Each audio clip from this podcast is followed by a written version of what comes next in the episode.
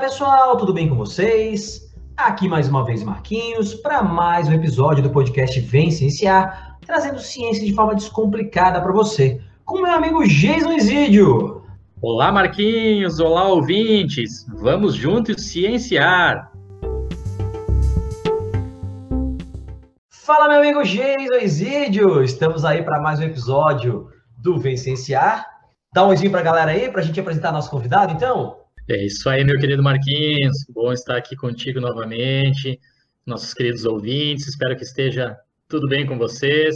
Isso, então. Na verdade, o nosso convidado de hoje é um convidado que eu vivo pedindo para o Jason, que tem mais contato com ele e tal, trazê-lo porque a gente fez, né, é, alguns, já dois episódios, o Gui já participou com a gente aqui, né, Gui? E, e que foram muito bons, né? Eu sempre falo para o Gui que ele precisa ser professor, né? Não é não pode, não pode ficar fora da, da sala de aula porque ele é extremamente didático. Mas então, apresentando aqui nosso Guilherme Fadani, né, Gui? Se apresenta aí a galera, cara. Valeu, Jason. Valeu, Marquinhos. Muito obrigado aqui pelo convite. Terceira vez aqui com vocês, estou me sentindo em casa já.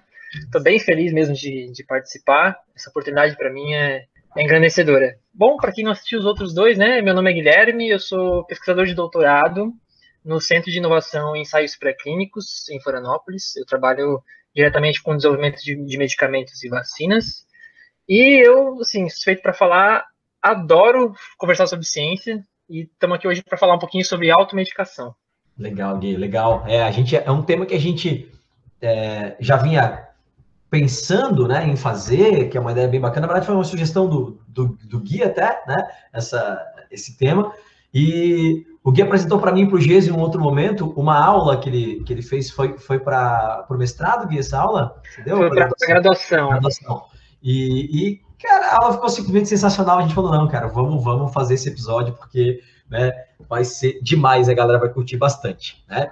É, deixa eu só, para quem está vendo a gente no YouTube, vou mostrar esse cara aqui, porque o Gui falou, ah, minha cachorra pode latir e tal. Eu tenho um cara que tá lambendo aqui, olha ali, ó, o cara tá lambendo, né, minha, minha meu braço e não para, deu favor. Então, para quem acompanha a gente no YouTube, conheceu aqui o, o meu cachorro, né? Mas, o que vocês estão fazendo aí? Vamos brincar. Bom, vamos lá então, Jason. A gente tem né, algumas perguntas para o Gui em relação a isso, né? A automedicação, que é um problema tão sério, né, Jason? Uma coisa que, que é tão complicada e é uma coisa tão, ao mesmo tempo tão normal para a gente, né? Como população, toma um remédio, deu. E alguns dos remédios que a gente toma como automedicação são remédios extremamente né, fortes, né? Então a gente né, é, precisa talvez mostrar para essa galera o quão é, perigoso pode ser a automedicação, né? Certamente, meu querido Marquinhos. Então, pessoal, vejam a situação que está ocorrendo agora no Brasil. Nós temos aí praticamente já um ano e meio de pandemia e no atual momento, julho de 2021, ainda existem pessoas que ficam defendendo aí a nossa querida cloroquina, um remédio antimalárico para tratamento da Covid-19, que é uma doença causada por um vírus. Então, Guilherme, já que nós vamos falar hoje bastante aqui de automedicação, eu queria começar perguntando para ti aí sobre o processo de desenvolvimento dos medicamentos. Fica resumidamente para a gente aí quais são as fases, as etapas que os medicamentos devem passar desde desde o início do seu desenvolvimento, lá nos estudos pré-clínicos, clínicos, até ele ser aí aprovado, regulamentado e estar disponível na farmácia para a gente poder fazer uso desses medicamentos. Perfeito. Bom, a gente tem um episódio junto, né, inteirinho sobre desenvolvimento de medicamento. Para a galera que quiser saber, assim, em detalhes, pode recorrer a esse episódio. Eu vou dar uma arranhada aqui na, na, na superfície dessa área, para a gente poder seguir aí com, com o assunto. Mas basicamente, né, qual que é o caminho do medicamento para a gente poder adquirir ele numa farmácia ou então aqueles que são administrados só em hospital, para que eles possam ser utilizados no hospital. Tem quatro fases assim gerais que a gente fala de desenvolvimento de medicamentos. A primeira fase é o processo de descoberta desses medicamentos, particularmente do princípio ativo, que é ah, o composto dentro do medicamento que é responsável pelo efeito biológico. Né? O medicamento, por exemplo, um comprimido, ele vai ter outras coisas lá além do princípio ativo. Então, esse princípio ativo ele pode ser descoberto através de um uso tradicional de uma planta, que, que a ciência resolveu estudar para ver o que, é que tem naquela planta, pode ser por uma reação química é, de um laboratório, pode ser, hoje tem ferramentas fantásticas de bioinformática, onde você desenvolve milhares de medicamentos só no computador e depois sintetiza eles em laboratório para testá-los, enfim. Existem inúmeras formas de você encontrar um princípio ativo que, pelo potencial dele como medicamento, ele vai começar a ser estudado pela ciência. E aí entra numa fase que a gente chama de fase de avaliação pré-clínica ou não clínica, que é quando esse composto, esse candidato a medicamento, vai ser testado em células e em animais de laboratório. É nessa fase em que esse desenvolvimento de medicamento ele começa a consolidar um propósito, um, um uso pretendido, vamos chamar assim. Vamos supor que eu estou com um composto e eu acho que esse composto ele tem um potencial como analgésico, ou seja, para tratar a dor. Todos os ensaios que eu vou fazer é, nessa fase não clínica, seja em células, em animais de laboratório, eles vão girar em torno desse propósito. Então, se o objetivo é mostrar que esse medicamento, esse candidato a medicamento, é, serve como analgésico, eu preciso mostrar que ele resolve a dor. Se eu estou tentando desenvolver um antiviral, eu preciso, matar, eu preciso é, mostrar que ele mata o vírus, que ele impede a doença. Se eu estou tentando desenvolver um medicamento para o câncer, eu preciso mostrar que ele para o câncer, né? Então, é nessa fase em que você constrói e consolida o propósito desse, desse medicamento. Então, esse é um tipo de estudo, são os estudos que a gente chama de eficácia. Porém, existe um outro tipo de estudo, que é tão importante ou mais, que são os estudos de toxicologia, que eles vão mostrar um outro lado. Os estudos de eficácia mostram os benefícios desses candidatos a medicamento. E, os, e esse segundo tipo de estudo que eu estou falando, eles tentam medir os riscos. Os riscos hepáticos, cardíacos, renais, enfim. Então, o que se busca construir ao longo dessa fase de estudos não clínicos é estabelecer qual é a relação de risco e benefício desse candidato a medicamento. Existem benefícios? Esses benefícios são grandes? Eles são quão maiores do que os riscos? E aí, no final de todo esse processo, você vai ter essa relação estabelecida, e essa relação com os dados desse candidato a medicamento vão ser julgadas por uma agência regulatória, como no caso do Brasil, a Anvisa, para julgar se pode ou não pode começar estudos clínicos. Supondo, claro, que existe aí alguém interessado em desenvolver estudos clínicos com esse candidato a medicamento. Então, vamos supor uma indústria farmacêutica desenvolveu um composto, chegou lá no final dos estudos não clínicos e viu, não, realmente existem muitos benefícios potenciais, os riscos a gente conhece são poucos, queremos fazer estudos clínicos.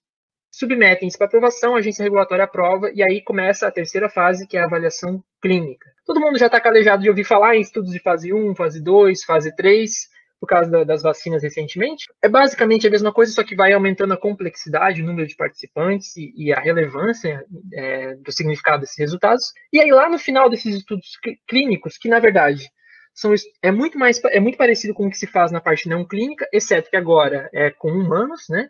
E aí, se a relação de risco-benefício desse candidato a medicamento se mantém positiva no final dos estudos clínicos, esse medicamento provavelmente vai ser submetido para uma agência regulatória e provavelmente vai ser aprovado.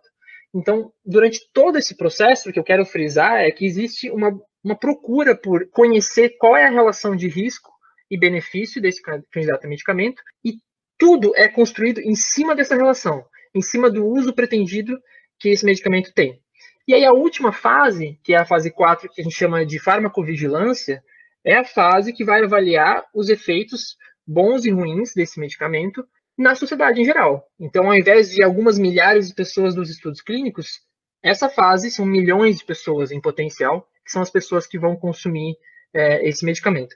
Então, gente, esse é o processo de, de desenvolvimento de medicamento, assim, simplificado, né? E frisando uma última vez, quando ele é aprovado pela agência regulatória, a gente assume, a gente entende que esse medicamento ele tem uma balança favorável para o lado dos benefícios. Ele tem mais benefícios do que risco. Guilherme, antes de passar a palavra aqui para o Marquinhos, eu te fiz essa primeira pergunta porque eu acredito que existe uma confusão muito grande entre as pessoas. Elas chegam assim para a gente e falam: ah, mas a cloroquina é um medicamento aprovado, ah, ela já foi testada, ela está disponível na farmácia, ela é segura. Sim, gente. Porém, o Guilherme acabou de explicar aqui. O medicamento, ele desde o seu início, ele é planejado para um propósito.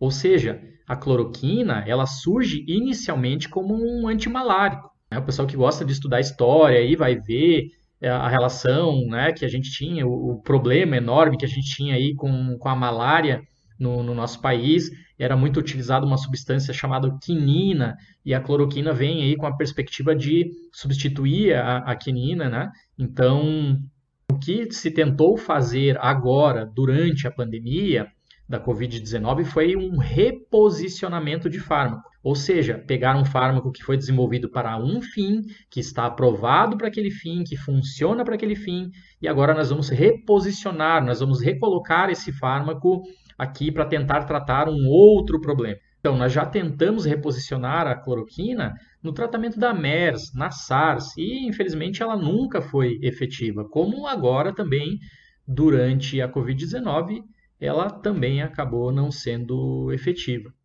Isso, eu queria comentar que uh, essa questão do reposicionamento de medicamento que o Jesus comentou, isso é, é uma estratégia utilizada assim na ciência, só que eh, fosse perfeito nisso sim. É, quando isso acontece, tem que voltar um pouquinho, tem que dar uns passos atrás, né? Então, é, eu estava falando ali, os estudos de eficácia, você precisa mostrar que o, o seu analgésico potencial, ele resolve a dor.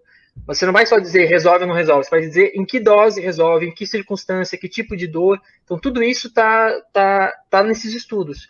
Aí você vai usar essa mesma dose, por exemplo, para fazer os estudos de toxicologia. Então, depois, quando você faz o reposicionamento desse medicamento, ah, eu vou usar para outra coisa, e para essa outra coisa eu preciso dobrar a dose. Opa, não foram feitos esses estudos com o dobro da dose lá atrás. Então, você precisa dar uns passos atrás para viabilizar esse reposicionamento.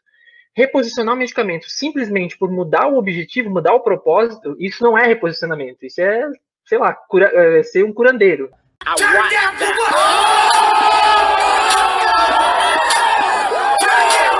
Entendeu? Não é reposicionamento clássico. Então, Gui, eu ia, eu ia exatamente te perguntar isso. Sempre, nos episódios do Guia, a gente tem um roteiro, mas a gente sempre foge do roteiro, sempre surge uma dúvida, a gente sempre bota o, o, o Guilherme aqui numa sinuca, mas eu ia te perguntar exatamente isso, cara, a questão do reposicionamento. Porque acho que não é uma coisa rara isso, né, Gui? É, acontece com uma certa frequência, né? Mas precisa buscar lá atrás um pouquinho, né? Voltar alguns passos, como você, você respondeu o que eu ia perguntar.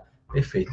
É fantástico, é uma estratégia que diminui muitos recursos, né? Esse processo de desenvolvimento de medicamento ele é muito caro e demora muito. Então, fazer reposicionamento de um medicamento em que a gente tem um conhecimento legal, isso ajuda, economiza dinheiro, economiza tempo, né? E tem uma terceira linha, digamos assim, desse, entre aspas, reposicionamento de medicamento, que seria o uso off-label, né? Tem alguns médicos que usam o medicamento para um destino que não está prescrito em, em, bula, né? No label em inglês. Então, por isso a gente fala uso fora da bula, uso off-label. É uma, é uma prerrogativa médica, né? E é, é complicado falar um pouquinho disso assim. É, a gente assume que os médicos sabem o que estão fazendo. Sabe? Um uso off-label, ele não é simplesmente o que dá na cabeça da pessoa, tem que ter um, um, um racional por trás, geralmente envolve alguma instituição médica, mas ele, na cabeça da pessoa leiga, ele fica um pouquinho confuso, porque ele não está na bula, entende? Mas eu queria é, só deixar clara a diferença entre essas três coisas. Entendi. Boa, Gui. Cara, você falou ali da, da questão do, do custo-benefício, né, do risco-benefício, né, é, das medicações, que é um ponto extremamente importante, né? Que acho que a gente até pode trazer para a questão da cloroquina e. Ah, a gente falou isso em outros episódios, até contigo aqui, mas né, ah, a ivermectina é, é, para a replicação viral uma concentração que, sei lá, né, vai parar o teu rim também, vai parar o teu fígado, né? Então, tem essa questão, né, do, do que, que a gente pode né, aplicar, se vale a pena, é o custo, aliás, é o risco-benefício. Mas eu tô falando aqui custo, né, num, num ato falho, mas acho que também tem uma questão de custo-benefício, né? De, de, pô, peraí, será que vale a pena essa medicação? Não tem uma outra mais barata? Será que vale, né, a aplicação? Então, o que eu queria perguntar para ti é o seguinte, todo medicamento, ele tá dentro de uma relação de custo-benefício ou de risco-benefício? Sempre há essa análise? Sem exceção. Todo medicamento está imerso numa relação de custo-benefício risco-benefício. E você não está errado em falar custo, porque é, custo pode ser o custo financeiro, sim, isso também é uma relação, mas o custo pode ser em custo de tempo, pode ser custo de dias de bem-estar, pode ser. Né, existe uma medida que a gente chama, numa área que chama farmacoeconomia, que eles usam medidas que relacionam o tempo com a qualidade de vida dos pacientes. Então, o custo pode significar mu muitas coisas diferentes, né? E todo medicamento, sem exceção, absolutamente sem exceção, está imerso numa relação de custo-benefício, de risco-benefício. Às vezes o risco é tão pequeno que as pessoas só enxergam benefício, mas não significa que o risco não existe, né? Especialmente para se a gente for considerar as mais diversas é, possibilidades de uso e abuso desses medicamentos. Né? E essa questão de risco-benefício é, é, é, aí que, que pega o, o, ponto, né? Porque eh, quando o medicamento está aprovado pela agência regulatória, como eu falei, a gente assume que esse medicamento ele tem muito mais benefícios do que riscos, certo? Porque se ele não tivesse mais benefícios do que riscos, ele não seria aprovado. Primeiro, ele não seria nem desenvolvido. Então, o meu ponto é que essa relação de risco-benefício ela não é estática. Ela não é ah, o medicamento foi aprovado, ele tem mais benefício do que risco, e pronto, você pode usar do jeito que você quiser, para o que você quiser, uma coisa como se fosse uma, um carimbo que você dá naquele medicamento e pronto, ele é, é os benefícios são maiores que os riscos. Na verdade, essa, essa relação é extremamente dinâmica e muito circunstancial. Eu queria dar dois exemplos para vocês, que não são exemplos de abuso de medicamentos, mas são exemplos que deixam muito claro como o risco e o benefício estão o tempo todo se equilibrando. É, um exemplo é a talidomida, tá? provavelmente vocês já conhecem, os ouvintes devem ter ouvido falar. A talidomida, ela era um medicamento utilizado como anti-inflamatório, é, como analgésico, como antiemético, fazia muito sucesso para tratar enjoo de grávidas, isso na década de 60. Só que alguns anos, na década de 50, perdão. Aí, lá na década de 60, no comecinho, é, começaram a juntar as informações ao redor do mundo e perceberam que tinha uma associação grande entre o uso de talidomida durante a gravidez e má formação fetal. E aí foi se investigando e se descobriu que essa associação era de fato causa e efeito, causa e consequência. Então, em 61, foi retirada do mercado a talidomida. No Brasil, foi retirada só cinco anos depois, né? Não é, uma, é um pouco sintomático, né? Tem até hoje pessoas no Brasil é, sendo indenizadas por causa dessa falha do governo, esse atraso do governo em retirar. Tinha negacionismo na época, dizendo que não era talidomida, né? Enfim, voltamos a, de volta para o futuro. E 60, então, esse medicamento saiu do mercado. Por que, que saiu do mercado? Porque houve uma mudança drástica na relação entre risco e benefício. Uma grávida, é, ela vale a pena o benefício dela de resolver o enjoo sob o risco de ter má formação do feto? Não vale. Então, a balança que antes era muito favorável, ah, é um anti-inflamatório, analgésico, mudou completamente. E por ter muito mais risco, por o risco ser muito maior que o benefício, foi retirado do mercado. Agora que vem o twist a talidomida ela é usada atualmente, ela está no mercado, só que é um mercado muito restrito.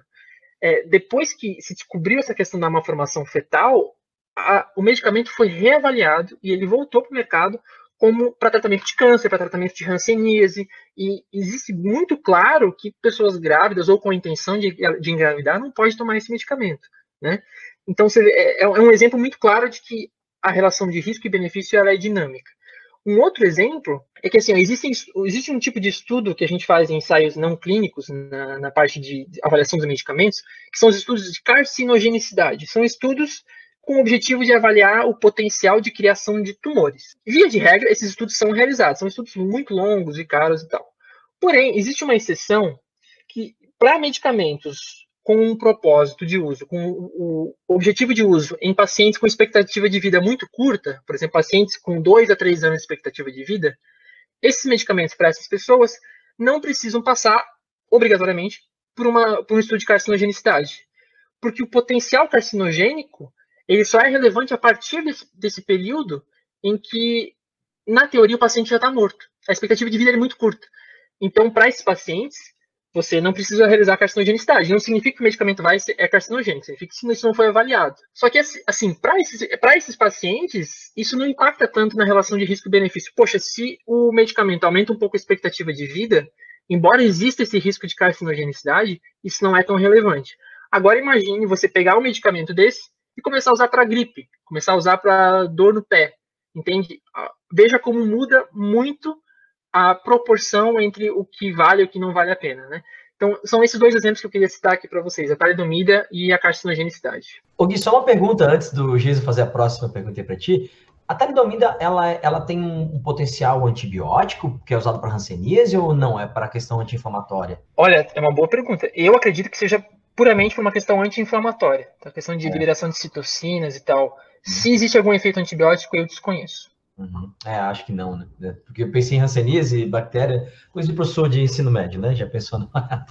Já pensa na aplicabilidade, né? Para usar a informação nas aulas, né? Exatamente.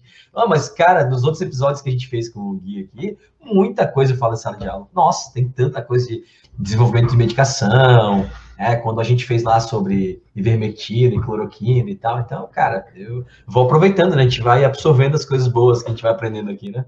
É, com toda certeza. Eu também uso da mesma estratégia. Aliás, deixar um beijo, né, Marquinhos, aí para os teus alunos do Biológicas e, e o pessoal do ensino médio que tem deixado um monte de mensagenzinha lá para gente, pedindo né, pedindo a nossa volta aí logo, que estamos com saudades. Né? Um beijo para vocês todos e nossos ouvintes.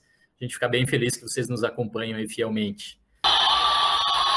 Gui, eu adorei essa tua resposta para a excelente pergunta do Marquinhos, porque esse é um fenômeno que eu sofro bastante na minha vida, assim, com amigos, conhecidos, um pouco da família.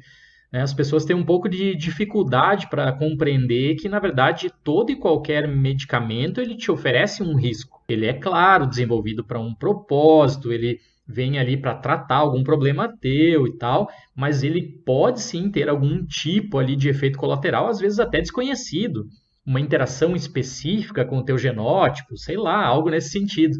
Né? Então as pessoas encaram às vezes o medicamento como bala, como chiclete, né? tem aquela caixinha de fármaco em casa e, e utiliza assim a reveria.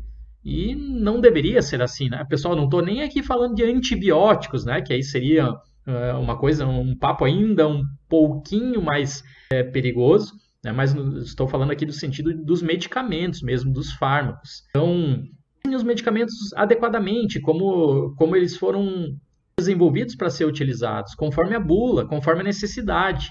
Não por acaso, Gui, né, o Brasil, aí a gente vai falar mais disso para frente, existe é, uma grande automedicação entre a população brasileira, não por acaso, então, teve que se desenvolver um mecanismo de, vamos dizer assim, regulamentar de uma forma extra a utilização dos medicamentos, que são as nossas queridas tarjas que é, aparecem aí no, nos medicamentos.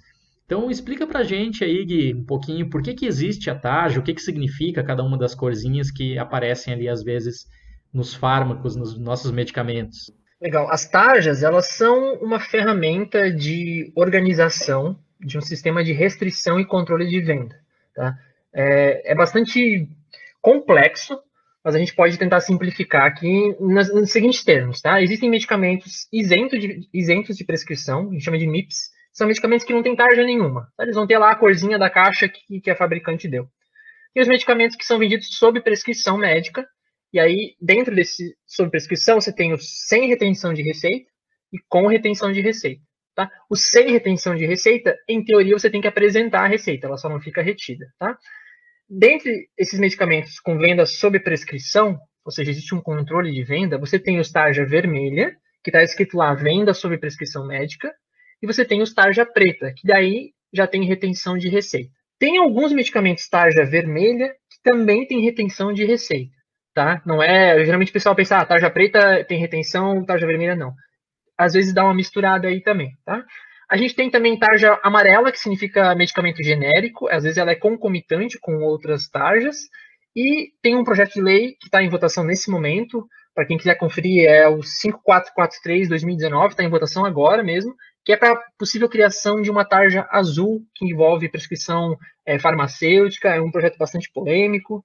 Enfim, então a gente tem medicamentos sem tarja, tem o vermelha e o preta nesse momento, tá? Vamos deixar o genérico de lado porque ele não impacta exatamente nisso aqui que a gente está falando. O vermelho a gente precisaria apresentar a receita, ou para aqueles que é, retêm, a receita ficaria retida, e o preta, via de regra, retenção de receita. Essa ordem das cores, elas têm uma lógica por trás, certo? Elas estão aumentando a restrição de venda de uma forma que isso reflita o aumento dos riscos. Então, em teoria, quanto mais arriscado o uso daquele medicamento, seja pelo potencial de abuso, pelo potencial de, de janela terapêutica muito pequenininha, seja potencial de efeito adverso, enfim.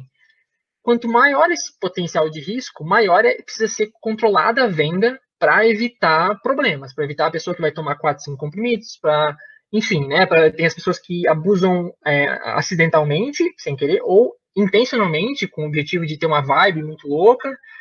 Só que isso não pode ser invertido ao ponto de que uma, um medicamento sem, sem tarja, ele não tem nenhum tipo de risco. Porque, veja bem, é, esse sistema de tarjamento, vamos usar essa palavra, se é que ela existe, ele segue os riscos e os benefícios desse medicamento previstos. Aquilo que está previsto nos estudos, aquilo que se conhece.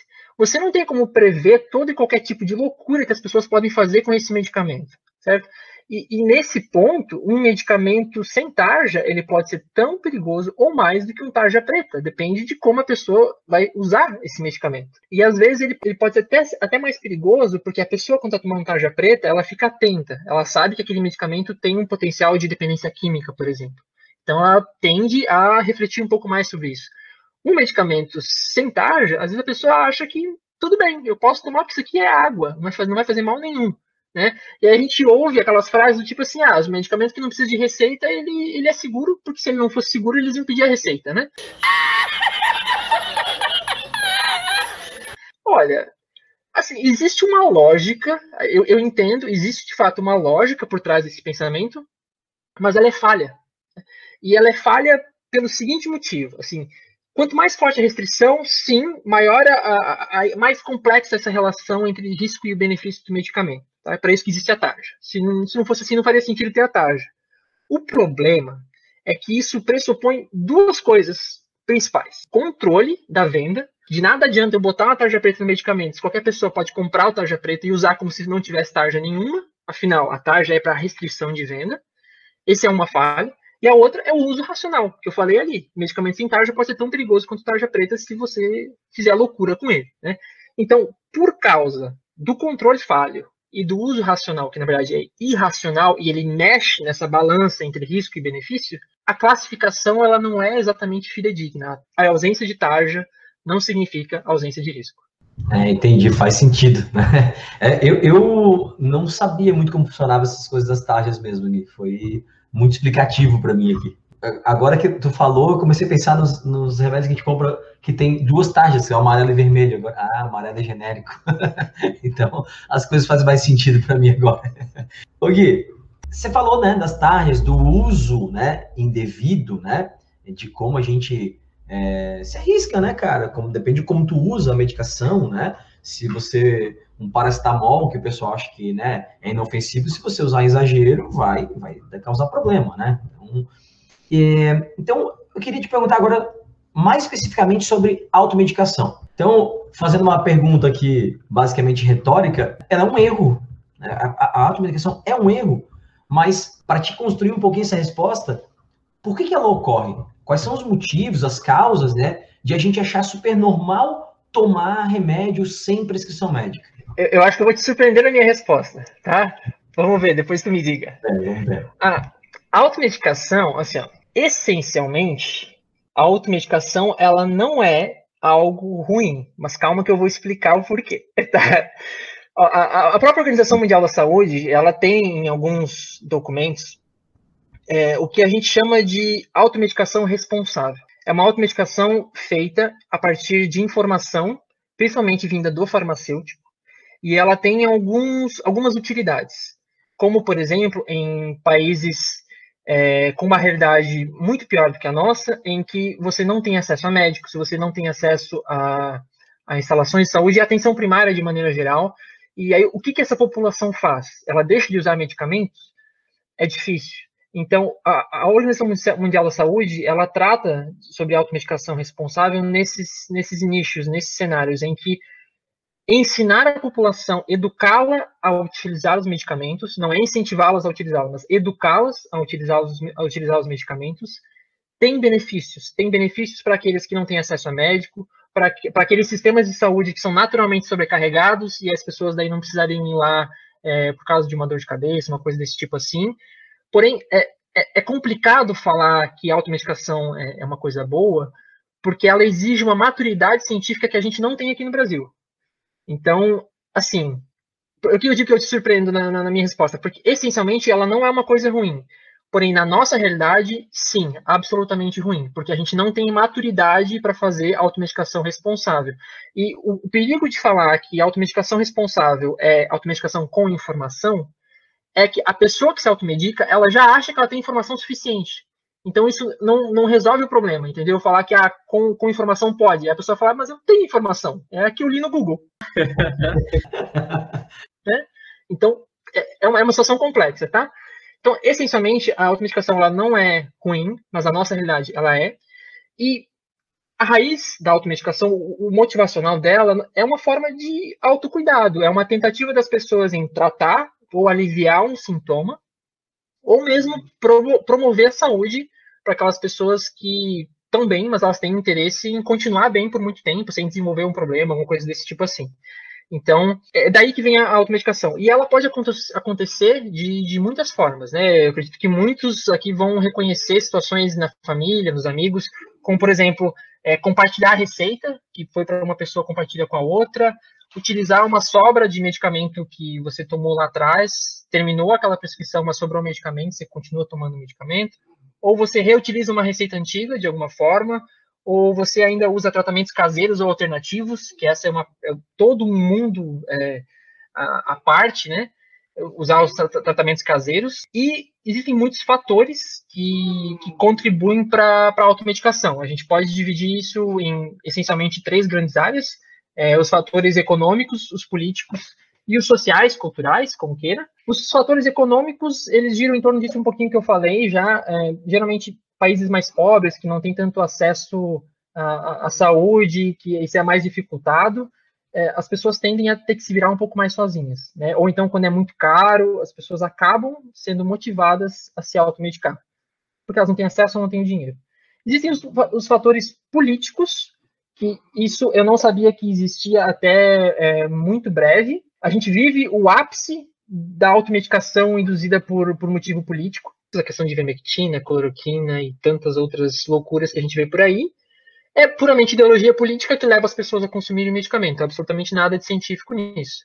E o terceiro pilar seria os, uh, os, fatores sociais e culturais. E aí tem um monte, um monte de coisa aí. Tem tradição familiar, o status social, propaganda às vezes contribui muito fortemente para isso, é, o estilo de vida que a pessoa tem, enfim, aí vai. São muitos motivos. Gui, eu adorei essa tua resposta, porque você tocou num, num, ponto aqui que é bastante interessante, né? É quase um mantra nosso aqui no Vem Cienciar. Nós fazemos ciência, né? E acho que todos que estão nos escutando sabem que para você fazer ciência, você publica em inglês, você lê em inglês, e a, o, a grande maioria das publicações que você estuda, né? Enfim, para se atualizar, não são feitas no Brasil.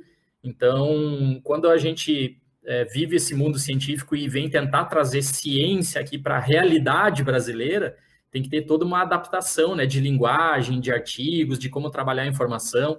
Então, as pessoas, alguns às vezes perguntam para a gente: ah, mas vocês têm tantos episódios assim de né, a, a cloroquina, o desenvolvimento de medicamentos, é, vacinas, mas enfim, é a nossa realidade, é dessa maneira que a gente pode contribuir salvando vidas no momento muito nos vai fazer feliz, assim, quando a gente, como o Gui falou, alcançar como sociedade essa maturidade científica, para daí a gente aqui no Vem Cienciar conseguir falar de coisas muito ponta da agulha na ciência, muito avançadas, que são aplicadas no mundo todo. Né? Mas realmente aqui a situação brasileira é só a gente olhar para o lado, é só abrir uma rede social ali, você vai se assustar, né? Você vai ver que realmente o analfabetismo científico ele está dentro do governo, ele está dentro da, da sociedade de uma maneira muito forte. Então, é, nós aqui no Vencenciar temos que fazer sempre essa adaptaçãozinha né, da, da ciência bem aplicada para a realidade brasileira aqui para tentar contribuir melhor, né? E eu queria então que justamente você seguisse um pouco nessa linha é, para continuar esse raciocínio, falando um pouco da, da situação da automedicação, mas aplicada aqui dentro do, do, do nosso país. Como é que eh, você está vendo essa questão aqui especificamente na, na, nossa sociedade? O pessoal tem usado assim da, da, automedicação pelo lado ruim, vamos dizer assim, muito mais pelo que o lado bom ou o contrário é verdadeiro? Tá, é, antes, antes da gente entrar nesses dados, eu trouxe um estudo bem bacana assim para que caracteriza um pouco da automedicação no Brasil. Eu, eu vou tomar liberdade aqui, eu acho que é interessante de a gente falar um pouquinho das consequências da automedicação, porque a gente falou da, das raízes, o que, que ela significa, como é que ela ocorre, mas a gente não falou o que, isso causa. Certo? Eu acho que isso é muito importante para a gente dimensionar exatamente o que, que significa os dados que eu vou mostrar logo em seguida. Né? Então, assim, existem muitos riscos e muitas consequências. A gente falou de alguns deles, assim, né? Mas vamos fazer um exercício de imaginar, por exemplo, agora, eu, Guilherme, que não sou médico e digamos que eu não tenha nenhum tipo de informação a respeito de qual é o problema, qual é o medicamento. Eu não tenho nenhuma. Eu sou um completo leigo nessa área. E aí eu quero fazer um exercício de eu preciso tomar um medicamento. Então, eu preciso saber qual é o, o, o problema que eu tenho, eu tenho que me diagnosticar corretamente, e isso já pode ser uma falha, porque eu posso fazer o meu autodiagnóstico errado. Eu preciso saber quais são as contraindicações desse medicamento, e eu preciso saber como identificá-las em mim, o que é um outro, outra camada de, de erros. Eu preciso saber qual é a quantidade do medicamento que eu tenho que tomar, de quanto em quanto tempo que eu tenho que tomar, por quanto tempo, por quantos dias eu tenho que tomar, e quais são os sinais que eu preciso identificar que mostram para mim que eu preciso parar e tomar aquele medicamento. Então, veja, em 30 segundos aqui eu mostrei pelo menos umas 5, 6 camadas de conhecimentos que o uso de medicamento obriga a ter. Você precisa saber todas essas informações, mas a pessoa, quando ela começa a tomar por conta esse, esse medicamento, ela não tem esse conhecimento. Né? A começar pelo, pelo diagnóstico errado.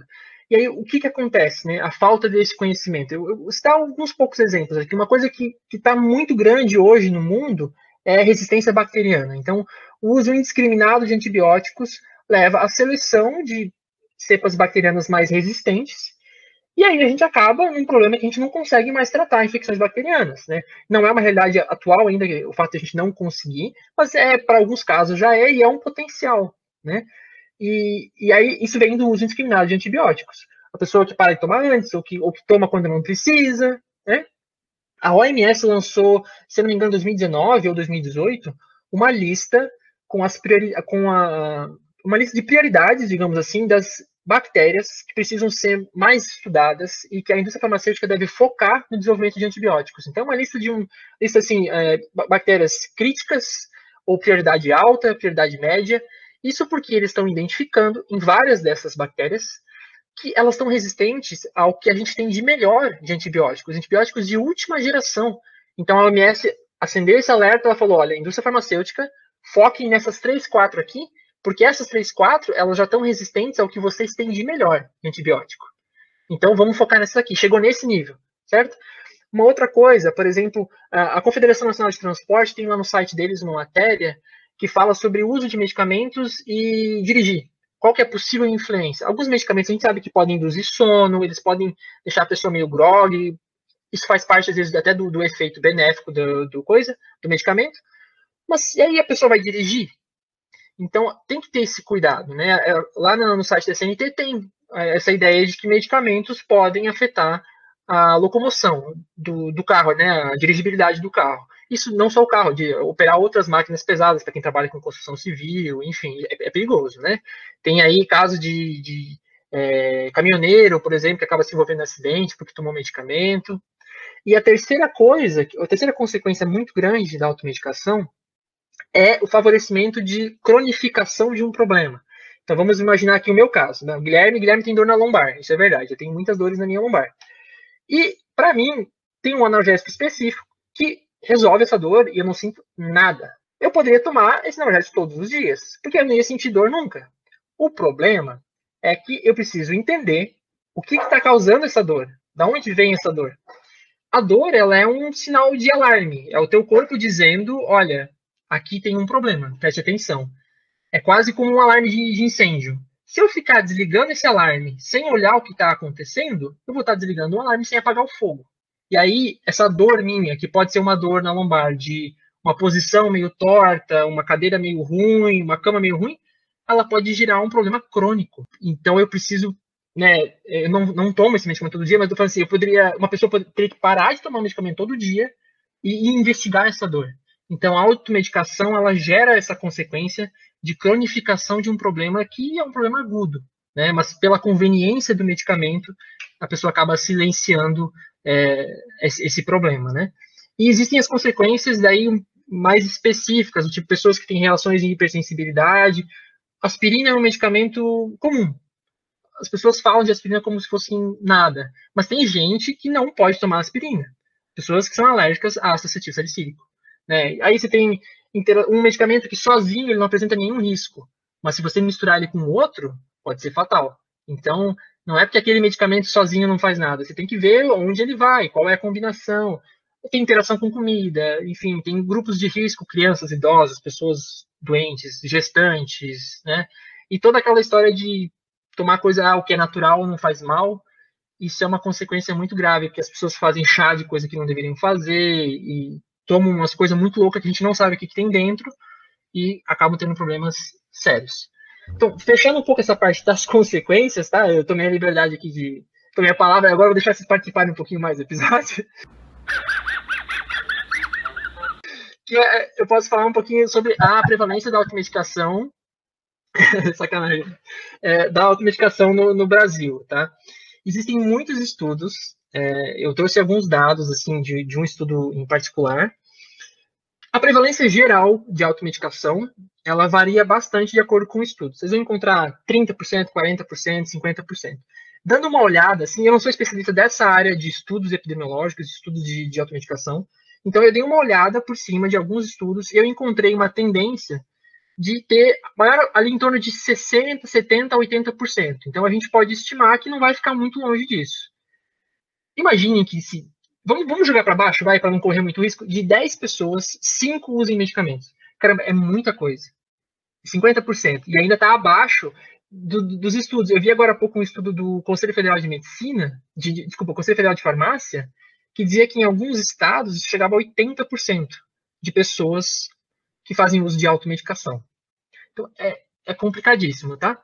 Então, em termos de prevalência geral, vai ficar em torno disso. Eu estou com um estudo em particular aqui que mostra entre 19% e 30% de automedicação, tá? São valores um pouquinho mais baixos. Mas tem alguns dados interessantes. Por exemplo, nesse estudo, que chama Prevalência da Automedicação no Brasil e Fatores Associados, é um estudo de 2016, de um pessoal de São Paulo, eles mostram que as mulheres tendem a fazer mais uso da automedicação do que os homens. Tá? Isso é um ponto interessante, partindo do ponto de que a automedicação ela é uma tentativa, é um autocuidado, é uma tentativa de é, tratar ou aliviar um sintoma, a gente pode fazer algumas suposições em cima dessa explicação de por que, que desse, desse fato, né, de por que, que mulheres usam mais automedicação. A minha suposição é de que as mulheres têm um olhar mais cuidadoso para si, elas têm um, essa tendência de ter mais autocuidado. E tem sempre aquela, aquela história de que homem para ir no médico tem que estar muito mal. Então, as mulheres têm um olhar mais cuidadoso com si, elas estão mais acostumadas a olhar para si. Então, pode ser que isso reflita na maior taxa de automedicação no público feminino. A gente está vendo aqui também é, a questão da idade. A gente tem um, a maior parte da automedicação, ela ocorre numa faixa etária entre 23 e 20, 20 e 29 anos e 40 a 59 anos. Isso me surpreendeu, porque eu achei que a população idosa ia ser campeã de automedicação. Segundo esse estudo, porque eu tenho como base a minha avó, que faz uma grande confusão com os medicamentos que ela toma, tá? O exemplo de automedicação é sempre minha avó. E eu posso falar porque ela não vai ouvir o podcast, tá tudo certo. Então, entre 20 29 e, e 40 e 59, essa é a faixa campeã de automedicação. Sobre, vamos ver aqui, sobre regiões do Brasil, o que, que nós temos de informação sobre isso, tá? A região sul, ela tem metade da taxa de automedicação do que a região nordeste. Então, temos aí diferenças gritantes né, nesse estudo aqui em particular, 23% dos entrevistados da região Nordeste faziam uso de, de automedicação, enquanto 11% da região Sul. Veja, é o dobro, né? Então, existe alguma coisa nessa região Nordeste que facilita, incentiva ou permite que as pessoas façam mais uso da automedicação, né?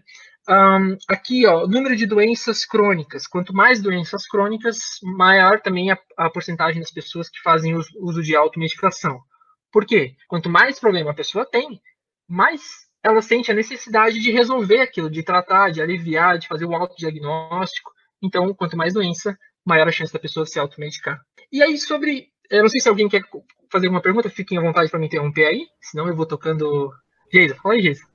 Só eu, eu, tô, um eu tô comandando o, o, episódio, vocês já viram, né? é isso aí, já é sócio, já é sócio. A gente já tem dois sócios aqui, que é o Gilbert, não? Ah, ele também já participou de alguns, já fez episódios que a gente aqui. Então vamos, vamos abrangendo aqui a organização Vencenciar, né? Fala aí, Jesus. Vamos dominar o mundo, né? E que você está pensando o que eu estou pensando? Não, e só fazer um comentário, porque é bem interessante, realmente estava rindo aqui sozinho, você falando, né? Eu lembrando, eu e Marquinhos recentemente tomamos a, a vacina para a Covid, e aí foi a AstraZeneca, e tem esse, né, esse buzuzu das pessoas aí que a AstraZeneca causa toda uma dor, uma coisa, não sei o quê, e vou morrer, e ai meu, é, os machão lá chorando, não sei o quê. E aí é, é gozado que na fila já da vacina, né, então a enfermeira fala ali, ah, você pode ter uma febrezinha, alguma coisa, eu acho que 100% das pessoas que estavam na minha frente saíram depois de tomar a vacina e foram diretamente para a farmácia para já comprar um analgésico e um antitérmico, porque talvez eles pudessem ter alguma coisa, então eles já, já saíram tomando ali da farmácia na hora. exemplo disso, e aumentar muito mais esse dado aí da automedicação que, que tu mostraste. É, tomar a automedicação preventiva. tá na onda do tratamento preventivo aí, né?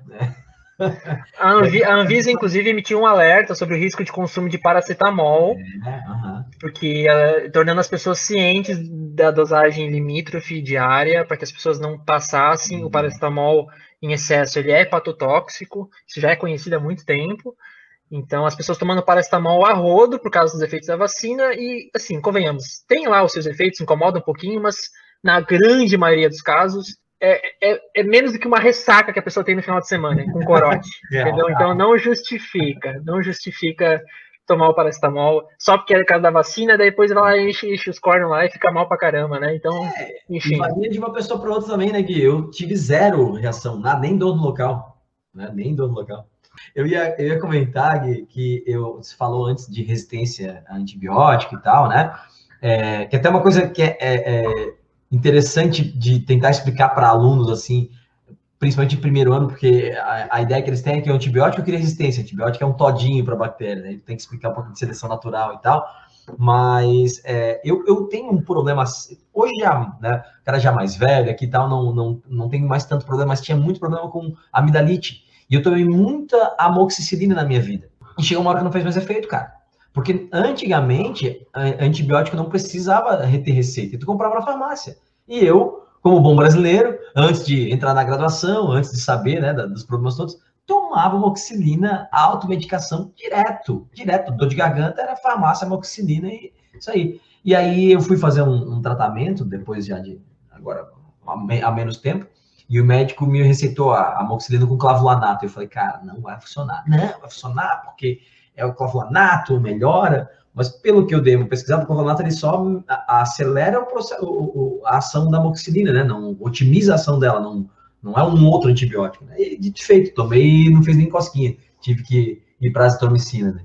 Mas negócio de, de resistência antibiótica eu, eu, vivo na pele, cara. Né? De vez ou outra eu preciso tomar uma medicação e não dá mais para ser moxilina. Eu nem, Marquinhos, eu não tinha problema crônico assim na garganta, mas a mox para mim também, raramente, assim, eu tive aí uns três anos atrás, na, na, fiquei ruim da garganta, assim, mesma coisa.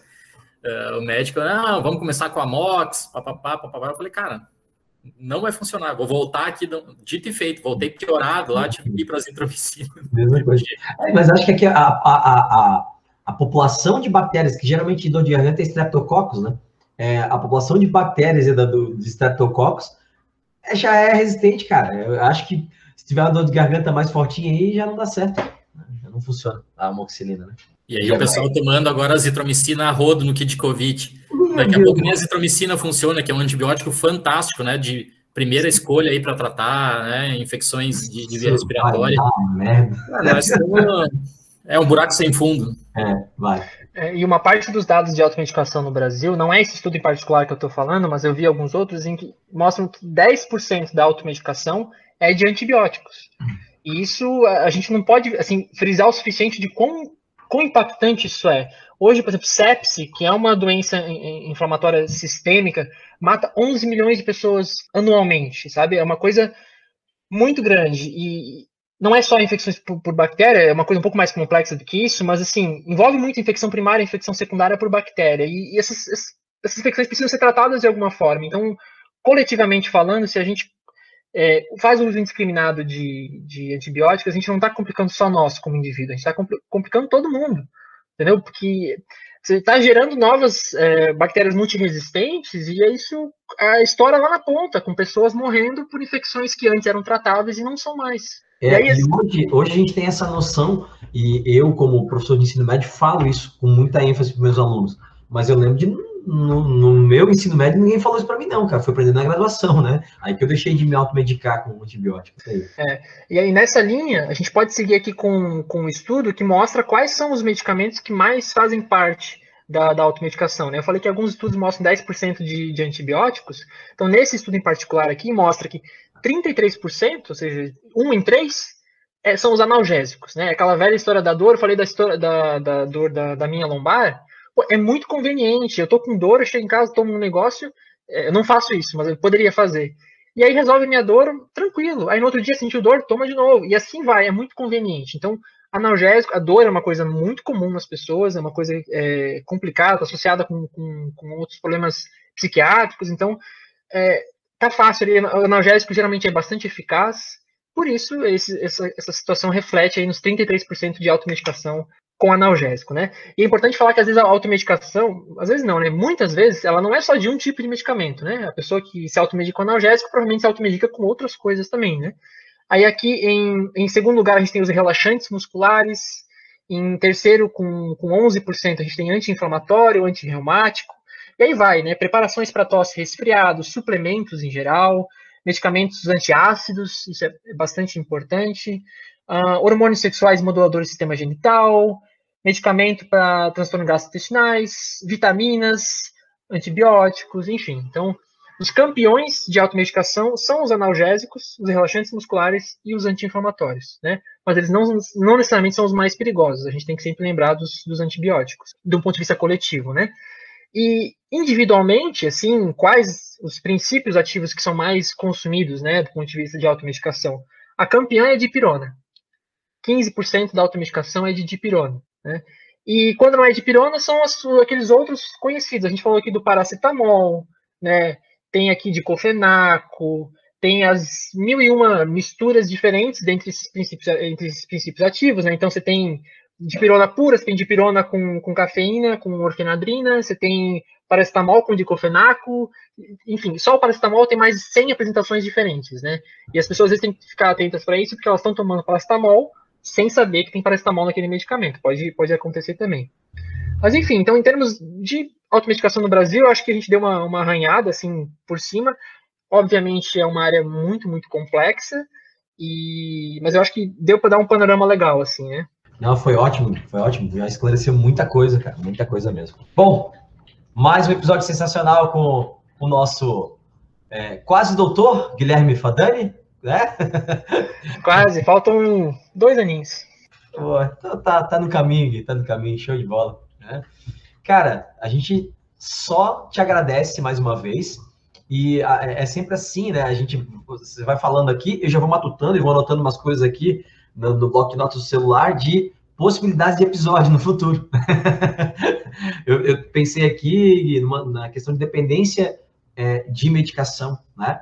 Eu, eu há, há cerca de uns oito anos atrás, perdi um colega, professor, ele era dependente químico de morfina. Ele tinha um cálculo renal e um amigo médico começou a dar morfina para ele. Não, a receita aqui é morfina, morfina. Então, isso, ele, virou dependente, porque ele não conseguia mais né, é, é, é, fazer as coisas sem morfina, e isso levou à falência do fígado dele, né? Cirrose por conta da, da, da morfina.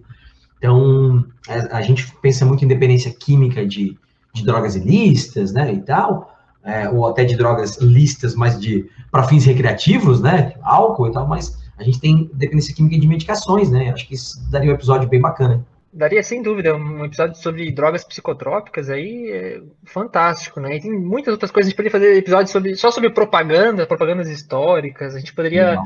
Falar sobre, sei lá, exemplos de, de medicamentos, é, entrar mais a fundo, assim, quais são os medicamentos que são abusados, aqui, quais são os riscos individualmente de, de cada medicamento. Enfim, tem até onda no TikTok hoje em dia que incentiva as pessoas a abusar de medicamento, enfim. Né? É, ideia não falta, né?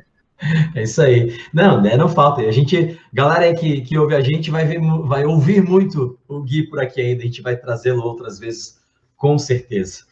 Então, eu vou me despedindo aqui, depois eu deixo vocês dois se despedirem, só já mandar um beijo, já que o Jason citou aqui também, galera do, do, dos alunos do meu curso, do Biológica, os meus alunos do Integral Itajaí, os meus alunos do COC Floripa, do Energia Floripa, que são né, ouvintes aí, pessoal dos outros colégios que eu trabalhei, Elisa Andreoli, né, é, é, o, o, pessoal do Pro Universidade, galera que é, é eu divulguei aí o, o, o Vencenciário, e tem vários que ouvem a gente, participam, comentam, então um beijo para vocês, obrigado por, por consumir a gente, a gente fica muito feliz que a gente faz esse trabalho para vocês, beleza?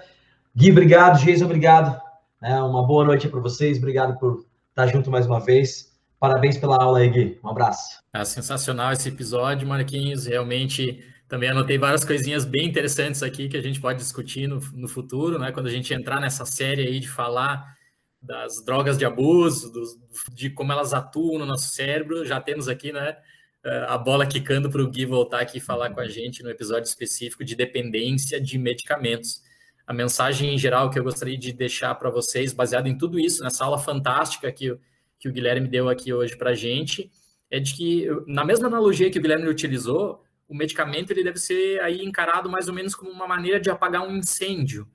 Né? Você não deveria tomar medicamento a vida toda, exceto, claro, alguns casos específicos, né? O pessoal aqui pode de repente, ah, mas meu pai, meu avô lá é insulino dependente, isso mantém ele vivo. Bom, né? Existem alguns casos onde sim, o fármaco vai ser utilizado ali para prolongar a vida da pessoa, né?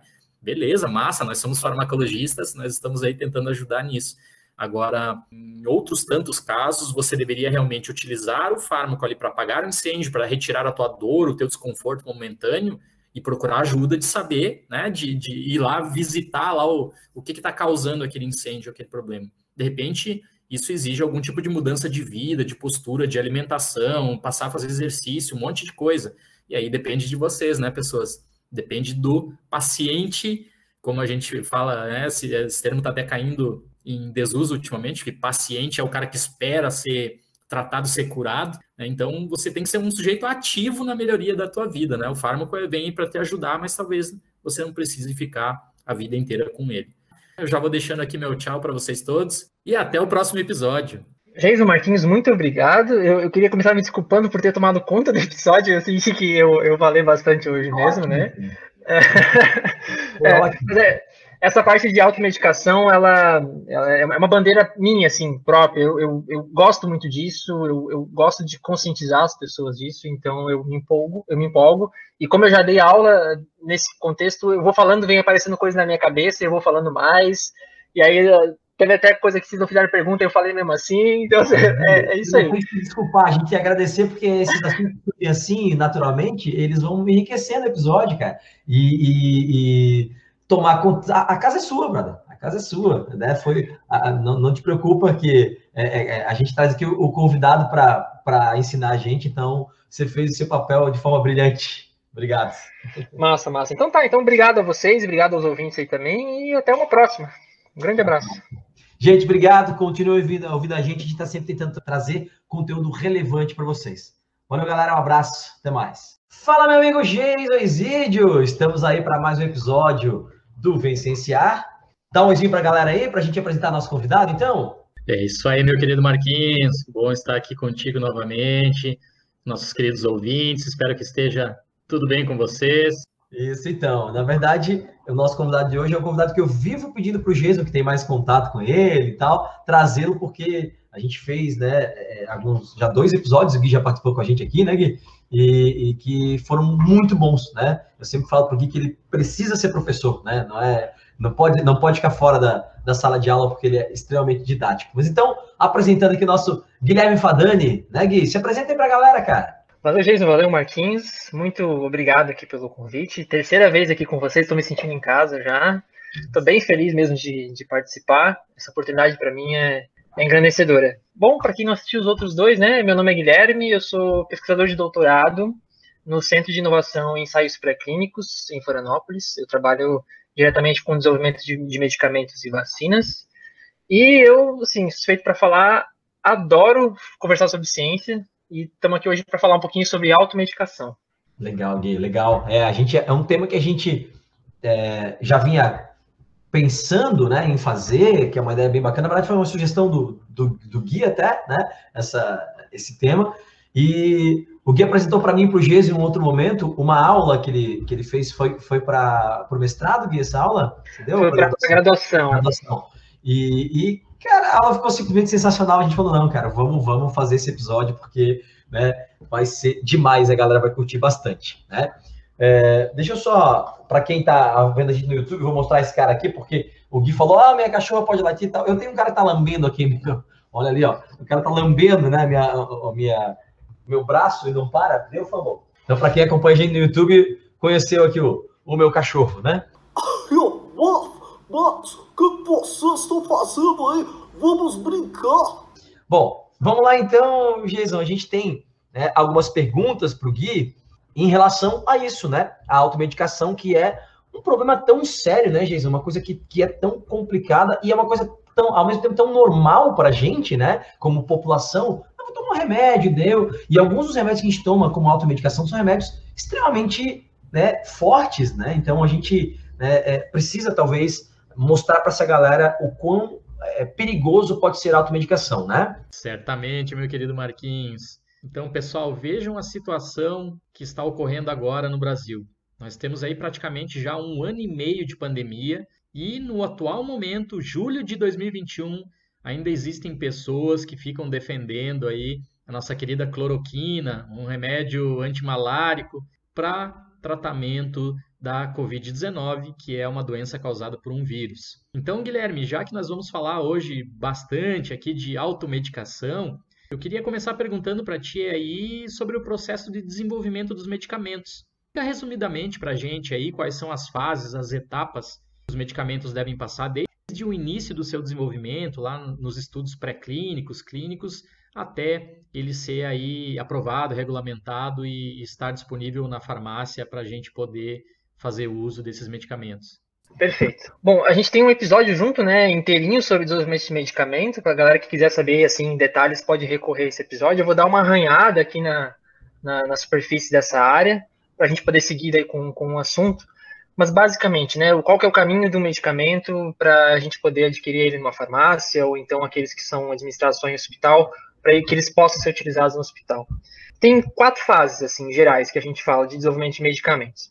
A primeira fase é o processo de descoberta desses medicamentos, particularmente do princípio ativo, que é ah, o composto dentro do medicamento que é responsável pelo efeito biológico. Né? O medicamento, por exemplo, um comprimido, ele vai ter outras coisas lá além do princípio ativo.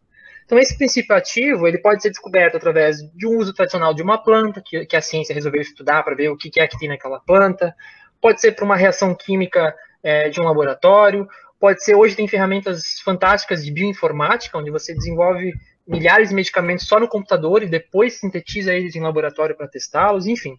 Existem inúmeras formas de você encontrar um princípio ativo que, pelo potencial dele como medicamento, ele vai começar a ser estudado pela ciência. E aí entra numa fase que a gente chama de fase de avaliação pré-clínica ou não clínica, que é quando esse composto, esse candidato a medicamento, vai ser testado em células e em animais de laboratório.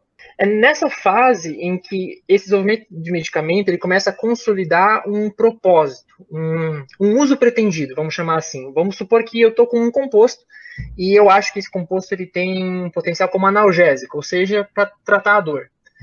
Todos os ensaios que eu vou fazer é, nessa fase não clínica, seja em células, em animais de laboratório, eles vão girar em torno desse propósito. Então, se o objetivo é mostrar que esse medicamento, esse candidato a medicamento, é, serve como analgésico, eu preciso mostrar que ele resolve a dor.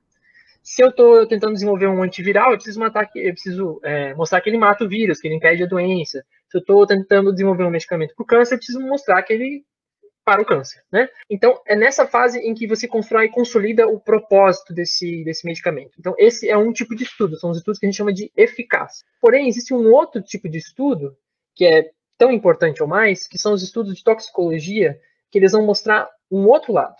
Os estudos de eficácia mostram os benefícios desses candidatos a medicamento. E, os, e esse segundo tipo de estudo que eu estou falando, eles tentam medir os riscos. Os riscos hepáticos, cardíacos, renais, enfim. Então, o que se busca construir ao longo dessa fase de estudos não clínicos é estabelecer qual é a relação de risco e benefício desse candidato a medicamento. Existem benefícios? Esses benefícios são grandes? Eles são quão maiores do que os riscos? E aí, no final de todo esse processo, você vai ter essa relação estabelecida, e essa relação com os dados desse candidato a medicamento vão ser julgadas por uma agência regulatória, como no caso do Brasil, a Anvisa, para julgar se pode ou não pode começar estudos clínicos, supondo, claro, que existe aí alguém interessado em desenvolver estudos clínicos com esse candidato a medicamento. Então, vamos supor uma indústria farmacêutica desenvolveu um composto, chegou lá no final dos estudos não clínicos e viu, não, realmente existem muitos benefícios potenciais, os riscos a gente conhece são poucos, queremos fazer estudos clínicos.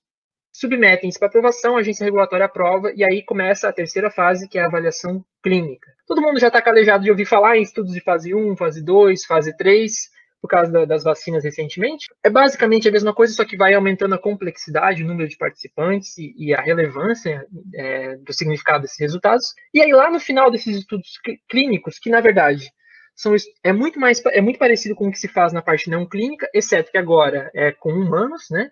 E aí, se a relação de risco-benefício desse candidato a medicamento se mantém positiva no final dos estudos clínicos, esse medicamento provavelmente vai ser submetido para uma agência regulatória e provavelmente vai ser aprovado.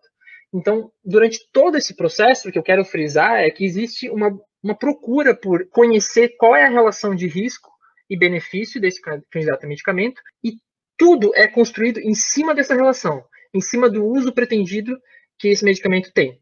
E aí a última fase, que é a fase 4, que a gente chama de farmacovigilância, é a fase que vai avaliar os efeitos bons e ruins desse medicamento na sociedade em geral. Então, ao invés de algumas milhares de pessoas dos estudos clínicos, essa fase são milhões de pessoas em potencial, que são as pessoas que vão consumir é, esse medicamento. Então, esse é o processo de, de desenvolvimento de medicamento, assim, simplificado, né? E frisando uma última vez, quando ele é aprovado pela agência regulatória, a gente assume, a gente entende que esse medicamento ele tem uma balança favorável para o lado dos benefícios. Ele tem mais benefícios do que risco. Guilherme, antes de passar a palavra aqui para o Marquinhos, eu te fiz essa primeira pergunta porque eu acredito que existe uma confusão muito grande entre as pessoas. Elas chegam assim para a gente e falam: ah, mas a cloroquina é um medicamento aprovado, ah, ela já foi testada, ela está disponível na farmácia, ela é segura. Sim, gente. Porém, o Guilherme acabou de explicar aqui. O medicamento, ele desde o seu início, ele é planejado para um propósito. Ou seja, a cloroquina, ela surge inicialmente como um antimalárico. Né? O pessoal que gosta de estudar história aí vai ver é, a relação né, que a gente tinha, o, problema enorme que a gente tinha aí com, com a malária no, no nosso país. Era muito utilizada uma substância chamada quinina, e a cloroquina vem aí com a perspectiva de substituir a, a quinina, né? Então, o que se tentou fazer agora, durante a pandemia, da Covid-19 foi um reposicionamento de fármaco. Ou seja, pegar um fármaco que foi desenvolvido para um fim, que está aprovado para aquele fim, que funciona para aquele fim, e agora nós vamos reposicionar, nós vamos recolocar esse fármaco aqui para tentar tratar um outro problema. Então, nós já tentamos reposicionar a cloroquina no tratamento da MERS, na SARS, e infelizmente ela nunca foi efetiva, como agora também durante a Covid-19 ela também acabou não sendo efetiva. Isso, eu queria comentar que uh, essa questão do reposicionamento de medicamento que o Jesus comentou, isso é, é uma estratégia utilizada assim, na ciência, só que eh, fosse perfeito nisso sim. É, quando isso acontece, tem que voltar um pouquinho, tem que dar uns passos atrás, né? Então, é, eu estava falando ali, os estudos de eficácia, você precisa mostrar que o, o seu analgésico potencial, ele resolve a dor. Você não vai só dizer resolve ou não resolve, você vai dizer em que dose resolve, em que circunstância, que tipo de dor. Então, tudo isso está tá, tá nesses estudos. Aí você vai usar essa mesma dose, por exemplo, para fazer os estudos de toxicologia. Então, depois, quando você faz o reposicionamento desse medicamento, ah, eu vou usar para outra coisa, e para essa outra coisa eu preciso dobrar a dose. Opa, não foram feitos esses estudos com o dobro da dose lá atrás. Então, você precisa dar uns passos atrás para viabilizar esse reposicionamento reposicionar o medicamento simplesmente por mudar o objetivo, mudar o propósito, isso não é reposicionamento. Isso é, sei lá, cura, é ser um curandeiro.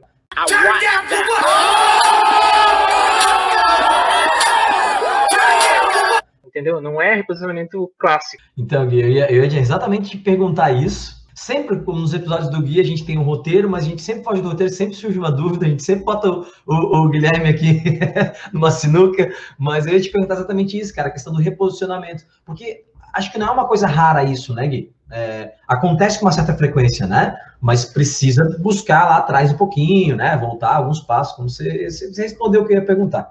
Perfeito. É fantástico, é uma estratégia que diminui muitos recursos, né? Esse processo de desenvolvimento de medicamento ele é muito caro e demora muito. Então, fazer reposicionamento de um medicamento em que a gente tem um conhecimento legal, isso ajuda, economiza dinheiro, economiza tempo, né? E tem um, uma terceira linha, digamos assim, desse, entre aspas, reposicionamento de medicamento, que seria o uso off-label, né? Tem alguns médicos que usam o medicamento para um destino que não está prescrito em, em, bula, né, no label em inglês. Então, por isso a gente fala uso fora da bula, uso off-label. É uma, é uma prerrogativa médica, né? E é, é complicado falar um pouquinho disso assim. É, a gente assume que os médicos sabem o que estão fazendo. Sabe? Um uso off-label, ele não é simplesmente o que dá na cabeça da pessoa, tem que ter um, um, um racional por trás, geralmente envolve alguma instituição médica, mas ele na cabeça da pessoa leiga ele fica um pouquinho confuso, porque ele não está na bula, entende? Mas eu queria é, só deixar clara a diferença entre essas três coisas. Entendi. Boa, Gui. Cara, você falou ali da, da questão do, do custo-benefício, né, do risco-benefício, né, é, das medicações. que é um ponto extremamente importante, né? Que acho que a gente até pode trazer para a questão da cloroquina e ivermectina. Ah, a gente falou isso em outros episódios, até contigo aqui, mas né, a ivermectina é, para a replicação viral. Uma concentração que, sei lá, né? Vai parar teu rim também, vai parar teu fígado, né? Então, tem essa questão, né? Do, do que, que a gente pode né, aplicar, se vale a pena, o custo, aliás, é o risco-benefício. Mas eu estou falando aqui custo, né? Num, num ato falho, mas acho que também tem uma questão de custo-benefício, né? De, de, pô, peraí, será que vale a pena essa medicação? Não tem uma outra mais barata? Será que vale, né, a aplicação? Então, o que eu queria perguntar para ti é o seguinte, todo medicamento, ele está dentro de uma relação de custo-benefício ou de risco-benefício? Sempre há essa análise? Sem exceção. Todo medicamento está imerso numa relação de custo-benefício, de risco-benefício. E você não está errado em falar custo, porque é, custo pode ser o custo financeiro, sim, isso também é uma relação, mas o custo pode ser em custo de tempo, pode ser custo de dias de bem-estar, pode ser. Né, existe uma medida que a gente chama, numa área que chama farmacoeconomia, que eles usam medidas que relacionam o tempo com a qualidade de vida dos pacientes. Então, o custo pode significar mu muitas coisas diferentes, né? E todo medicamento, sem exceção, absolutamente sem exceção, está imerso numa relação de custo-benefício, de risco-benefício. Às vezes o risco é tão pequeno que as pessoas só enxergam benefício, mas não significa que o risco não existe, né? Especialmente para se a gente for considerar as mais diversas é, possibilidades de uso e abuso desses medicamentos, né? E essa questão de risco-benefício é, é, é, aí que, que pega o, o, ponto, né? Porque é, quando o medicamento está aprovado pela agência regulatória, como eu falei, a gente assume que esse medicamento ele tem muito mais benefícios do que riscos, certo? Porque se ele não tivesse mais benefícios do que riscos, ele não seria aprovado. Primeiro, ele não seria nem desenvolvido. Então, o meu ponto é que essa relação de risco-benefício ela não é estática. Ela não é ah, o medicamento foi aprovado, ele tem mais benefício do que risco e pronto. Você pode usar do jeito que você quiser, para o que você quiser, uma coisa como se fosse uma, um carimbo que você dá naquele medicamento e pronto, ele é, é os benefícios são maiores que os riscos. Na verdade, essa, essa relação é extremamente dinâmica e muito circunstancial. Eu queria dar dois exemplos para vocês que não são exemplos de abuso de medicamentos, mas são exemplos que deixam muito claro como o risco e o benefício estão o tempo todo se equilibrando. É, um exemplo é a talidomida, tá? provavelmente vocês já conhecem, os ouvintes devem ter ouvido falar. A talidomida, ela era um medicamento utilizado como anti-inflamatório, é, como analgésico, como antiemético, fazia muito sucesso para tratar enjoo de grávidas, isso na década de 60. Só que alguns anos, na década de 50, perdão. Aí, lá na década de 60, no comecinho, é, começaram a juntar as informações ao redor do mundo e perceberam que tinha uma associação grande entre o uso de talidomida durante a gravidez e má formação fetal. E aí foi se investigando e se descobriu que essa associação era de fato causa e efeito, causa e consequência. Então, em 61 foi retirada do mercado a talidomida. No Brasil foi retirada só cinco anos depois, né? Não é uma, é um pouco sintomático, né? Tem até hoje pessoas no Brasil é, sendo indenizadas por causa dessa falha do governo, esse atraso do governo em retirar. Tinha negacionismo na época, dizendo que não era talidomida, né? Enfim, voltamos a, de volta para o futuro. E 60, então, esse medicamento saiu do mercado. Por que, que saiu do mercado? Porque houve uma mudança drástica na relação entre risco e benefício. Uma grávida, é, ela Vale a pena o benefício dela de resolver o enjoo sob o risco de ter má formação do feto? Não vale. Então, a balança que antes era muito favorável, ah, é um anti-inflamatório, um analgésico, mudou completamente. E por ter muito mais risco, para o risco ser muito maior que o benefício, foi retirado do mercado. Agora que vem o twist. A talidomida, ela é usada atualmente, ela está no mercado. Só que é um mercado muito restrito. É, depois que se descobriu essa questão da malformação fetal, a, o medicamento foi reavaliado e ele voltou para o mercado como para tratamento de câncer, para tratamento de hanseníase, e existe muito claro que pessoas grávidas ou com a intenção de, de engravidar não podem tomar esse medicamento, né? Então, é, é, um exemplo muito claro de que a relação de risco e benefício ela é dinâmica. Um outro exemplo é que assim, existe, existe um tipo de estudo que a gente faz em ensaios não clínicos, na, na parte de avaliação dos medicamentos, que são os estudos de carcinogenicidade. São estudos com o objetivo de avaliar o potencial de criação de tumores. Via de regra, esses estudos são realizados, são estudos muito longos e caros e tal. Porém, existe uma exceção que, para medicamentos com um propósito de uso, com o objetivo de uso em pacientes com expectativa de vida muito curta, por exemplo, pacientes com 2 a 3 anos de expectativa de vida, esses medicamentos para essas pessoas não precisam passar, obrigatoriamente, por, uma, por um estudo de carcinogenicidade. Porque o potencial carcinogênico ele só é relevante a partir desse, desse período em que, na teoria, o paciente já está morto. A expectativa de vida é muito curta. Então, para esses pacientes, você não precisa realizar carcinogenicidade. Não significa que o medicamento vai ser, é carcinogênico, significa que isso não foi avaliado. Só que, assim, para esses, esses pacientes, isso não impacta tanto na relação de risco-benefício. Poxa, se o medicamento aumenta um pouco a expectativa de vida, embora exista esse risco de carcinogenicidade, isso não é tão relevante. Agora, imagine você pegar um medicamento desse e começar a usar para gripe, começar a usar para dor no pé, entende? Ah, veja como muda muito a proporção entre o que vale e o que não vale a pena, né? Então, são esses dois exemplos que eu queria citar aqui para vocês, a talidomida e a carcinogenicidade. Ô Gui, só uma pergunta antes do Giso fazer a próxima pergunta para ti. A talidomida, ela, ela tem um potencial antibiótico que é usado para hanseníase ou não? É para questão anti-inflamatória? Olha, é uma boa pergunta. Eu acredito que seja puramente por uma questão anti-inflamatória, tá? questão de é. liberação de citocinas e tal. Uhum. Se existe algum efeito antibiótico, eu desconheço. Uhum. É, acho que não, né? É, porque eu pensei em hanseníase, bactéria, coisa de professor de ensino médio, né? Já pensou no... Já pensa na aplicabilidade, né? Para usar a informação nas aulas, né? Exatamente. Oh, mas, cara, nos outros episódios que a gente fez com o Gui aqui, muita coisa fala em sala de aula. Nossa, tem tanta coisa de desenvolvimento de medicação, é, quando a gente fez lá sobre ivermectina e cloroquina e tal. Então, cara, eu vou aproveitando, né? A gente vai absorvendo as coisas boas que a gente vai aprendendo aqui, né? É, com toda certeza. Eu também é, uso da mesma estratégia. Aliás, deixar um beijo, né, Marquinhos, aí para os teus alunos do Biológicas e, e, o pessoal do ensino médio que tem deixado um monte de mensagenzinha lá para gente, pedindo, né, pedindo a nossa volta aí logo, que estamos com saudades. É, um beijo para vocês todos e nossos ouvintes. A gente fica bem feliz que vocês nos acompanham aí fielmente.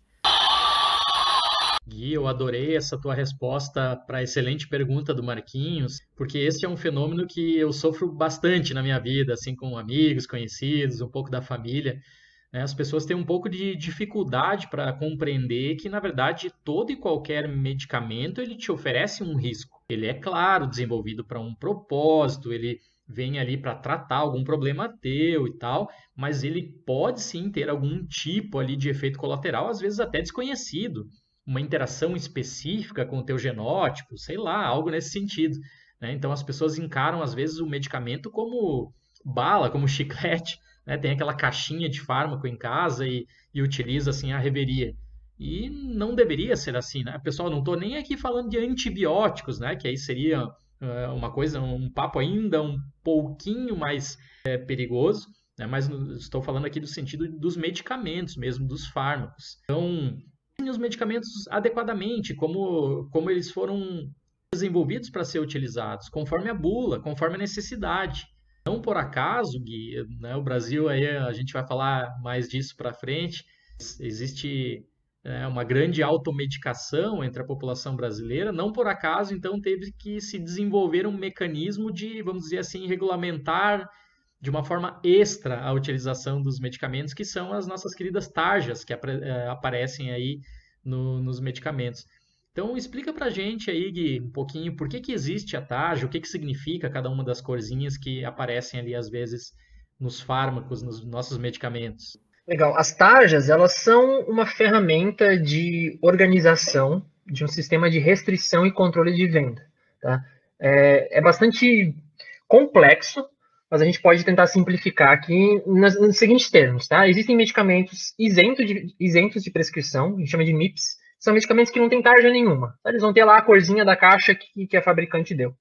E os medicamentos que são vendidos sob prescrição médica, e aí, dentro desse sob prescrição, você tem os sem retenção de receita e com retenção de receita. Tá? O sem retenção de receita, em teoria, você tem que apresentar a receita, ela só não fica retida. Tá? Dentre esses medicamentos com venda sob prescrição, ou seja, existe um controle de venda, você tem o tarja vermelha, que está escrito lá venda sob prescrição médica, e você tem o tarja preta, que daí já tem retenção de receita. Tem alguns medicamentos tarja vermelha que também tem retenção de receita, tá? Não é, geralmente o pessoal pensa, ah, tarja preta tem retenção, tarja vermelha não. Às vezes dá uma misturada aí também, tá? A gente tem também tarja amarela, que significa medicamento genérico, às vezes ela é concomitante com outras tarjas, e tem um projeto de lei que está em votação nesse momento, para quem quiser conferir, é o 5443-2019, está em votação agora mesmo, que é para possível criação de uma tarja azul que envolve prescrição é, farmacêutica, é um projeto bastante polêmico, enfim. Então a gente tem medicamentos sem tarja, tem o vermelha e o preta nesse momento, tá? Vamos deixar o genérico de lado porque ele não impacta exatamente nisso aqui que a gente está falando. O vermelho a gente precisaria apresentar a receita ou para aqueles que é, retêm, a receita ficaria retida, e o preta, via de regra, retenção de receita. Essa ordem das cores, elas têm uma lógica por trás, certo? Elas estão aumentando a restrição de venda de uma forma que isso reflita o aumento dos riscos. Então, em teoria, quanto mais arriscado o uso daquele medicamento, seja pelo potencial de abuso, pelo potencial de, de janela terapêutica muito pequenininha, seja potencial de efeito adverso, enfim.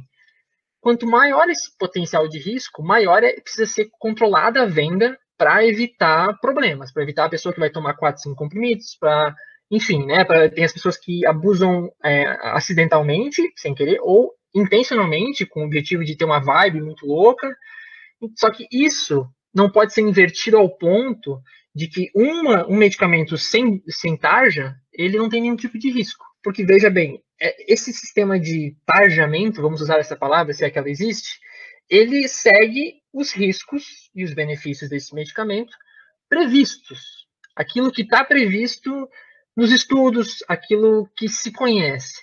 Você não tem como prever todo e qualquer tipo de loucura que as pessoas podem fazer com esse medicamento, certo? E, e, nesse ponto, um medicamento sem tarja, ele pode ser tão perigoso ou mais do que um tarja preta. Depende de como a pessoa vai usar esse medicamento. E às vezes ele, ele pode ser até, até mais perigoso, porque a pessoa, quando está tomando tarja preta, ela fica atenta. Ela sabe que aquele medicamento tem um potencial de dependência química, por exemplo. Então ela tende a refletir um pouco mais sobre isso um medicamento sem tarja, às vezes a pessoa acha que tudo bem, eu posso tomar porque isso aqui é água, não vai fazer, mal nenhum. Né? E aí a gente ouve aquelas frases do tipo assim, ah, os medicamentos que não precisam de receita, ele, ele é seguro, porque se ele não fosse seguro, eles iam pedir a receita, né? Olha, assim, existe uma lógica, eu, eu entendo, existe de fato uma lógica por trás desse pensamento, mas ela é falha. E ela é falha pelo seguinte motivo, assim, Quanto mais forte a restrição, sim, maior a, a, a, mais complexa essa relação entre risco e benefício do medicamento. Tá? É para isso que existe a tarja. Se não, se não fosse assim, não faria sentido ter a tarja. O problema é que isso pressupõe duas coisas principais: controle da venda. De nada adianta eu botar uma tarja preta no medicamento. Qualquer pessoa pode comprar o tarja preta e usar como se não tivesse tarja nenhuma. Afinal, a tarja é para restrição de venda. Esse é uma falha. E a outra é o uso racional, que eu falei ali. Medicamento sem tarja pode ser tão perigoso quanto tarja preta se você fizer loucura com ele. Né?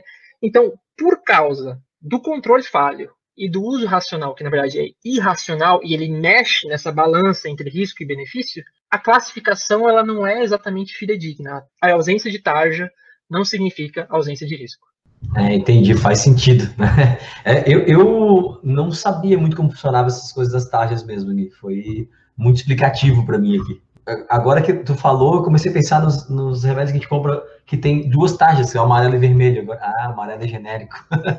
então, as coisas fazem mais sentido para mim agora. Ô Gui, você falou, né, das tarjas, do uso, né, indevido, né, de como a gente é, se arrisca, né, cara? Como, depende de como tu usa a medicação, né? Se você um paracetamol, que o pessoal acha que né, é inofensivo, se você usar exagero, vai, vai causar problema, né? Então, é, então, eu queria te perguntar agora mais especificamente sobre automedicação. Então, fazendo uma pergunta aqui, basicamente retórica, ela é um erro. Né? A, a automedicação é um erro, mas para te construir um pouquinho essa resposta, por que, que ela ocorre? Quais são os motivos, as causas, né, de a gente achar super normal tomar remédio sem prescrição médica? Eu, acho que eu vou te surpreender na minha resposta, tá? Vamos ver, depois tu me diga. É. A automedicação, assim, ó, essencialmente, a automedicação, ela não é algo ruim, mas calma que eu vou explicar o porquê, tá? A, a, própria Organização Mundial da Saúde, ela tem em alguns documentos é, o que a gente chama de automedicação responsável. É uma automedicação feita a partir de informação, principalmente vinda do farmacêutico, e ela tem alguns, algumas utilidades, como, por exemplo, em países é, com uma realidade muito pior do que a nossa, em que você não tem acesso a médicos, você não tem acesso a, a instalações de saúde e atenção primária de maneira geral. E aí, o que, que essa população faz? Ela deixa de usar medicamentos? É difícil. Então, a, a Organização Mundial da Saúde, ela trata sobre automedicação responsável nesses, nesses nichos, nesses cenários em que ensinar a população, educá-la a utilizar os medicamentos, não é incentivá-las a utilizá-los, mas educá-las a utilizar os, a utilizar os medicamentos, tem benefícios. Tem benefícios para aqueles que não têm acesso a médico, para aqueles sistemas de saúde que são naturalmente sobrecarregados e as pessoas daí não precisarem ir lá é, por causa de uma dor de cabeça, uma coisa desse tipo assim. Porém, é, é, é complicado falar que a automedicação é, é uma coisa boa, porque ela exige uma maturidade científica que a gente não tem aqui no Brasil. Então, assim, o que eu digo que eu te surpreendo na, na, na, minha resposta? Porque, essencialmente, ela não é uma coisa ruim. Porém, na nossa realidade, sim, absolutamente ruim, porque a gente não tem maturidade para fazer automedicação responsável. E o, o perigo de falar que automedicação responsável é automedicação com informação é que a pessoa que se automedica, ela já acha que ela tem informação suficiente. Então isso não, não resolve o problema, entendeu? Falar que ah, com, com informação pode. a pessoa fala, mas eu tenho informação. É que eu li no Google. né? Então é, é uma, é uma situação complexa, tá? Então, essencialmente, a automedicação ela não é ruim, mas a nossa realidade ela é. E a raiz da automedicação, o motivacional dela, é uma forma de autocuidado, é uma tentativa das pessoas em tratar ou aliviar um sintoma, ou mesmo promover a saúde para aquelas pessoas que estão bem, mas elas têm interesse em continuar bem por muito tempo, sem desenvolver um problema, alguma coisa desse tipo assim. Então, é daí que vem a automedicação. E ela pode acontecer de, de muitas formas, né? Eu acredito que muitos aqui vão reconhecer situações na família, nos amigos, como, por exemplo, é, compartilhar a receita, que foi para uma pessoa compartilha com a outra, utilizar uma sobra de medicamento que você tomou lá atrás, terminou aquela prescrição, mas sobrou medicamento, você continua tomando medicamento, ou você reutiliza uma receita antiga de alguma forma, ou você ainda usa tratamentos caseiros ou alternativos, que essa é uma é todo mundo é, a, a, parte, né? Usar os tratamentos caseiros e existem muitos fatores que, que contribuem para a automedicação. A gente pode dividir isso em essencialmente três grandes áreas: é, os fatores econômicos, os políticos e os sociais, culturais, como queira. Os fatores econômicos, eles giram em torno disso um pouquinho que eu falei já. É, geralmente, países mais pobres, que não têm tanto acesso à, saúde, que isso é mais dificultado, é, as pessoas tendem a ter que se virar um pouco mais sozinhas. Né? Ou então, quando é muito caro, as pessoas acabam sendo motivadas a se automedicar, porque elas não têm acesso ou não têm dinheiro.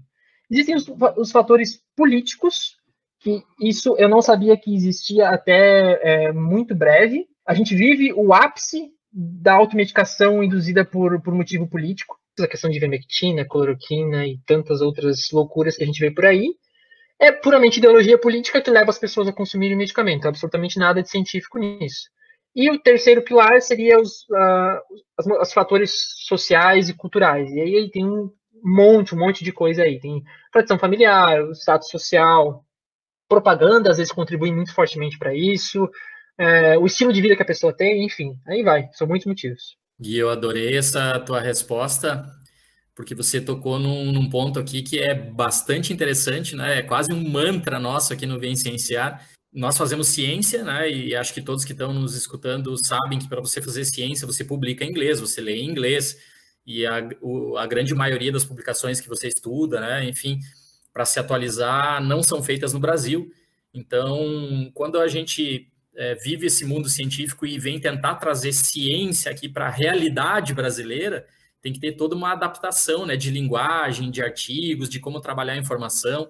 Então, as pessoas, alguns às vezes perguntam para a gente: ah, mas vocês têm tantos episódios assim de né, a, a cloroquina, o desenvolvimento de medicamentos é, vacinas, mas enfim, é a nossa realidade, é dessa maneira que a gente pode contribuir salvando vidas no momento. Muito nos vai fazer feliz, assim, quando a gente, como o Gui falou, alcançar como sociedade essa maturidade científica, para daí a gente aqui no Vem Cienciar conseguir falar de coisas muito ponta da agulha na ciência, muito avançadas, que são aplicadas no mundo todo.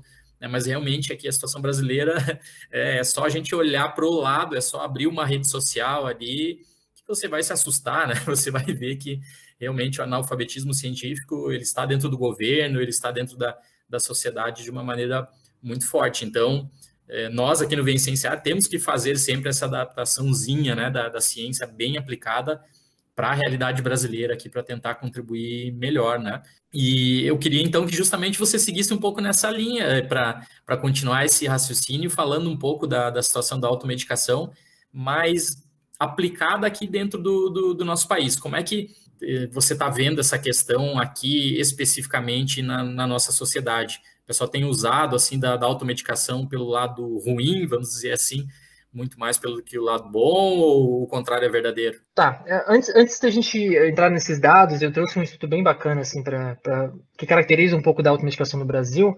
Eu, eu vou tomar liberdade aqui, eu acho que é interessante a gente falar um pouquinho das consequências da automedicação, porque a gente falou da, das raízes, o que, que ela significa, como é que ela ocorre, mas a gente não falou o que, que isso causa, certo? Eu acho que isso é muito importante para a gente dimensionar exatamente o que, que significa os dados que eu vou mostrar logo em seguida, né?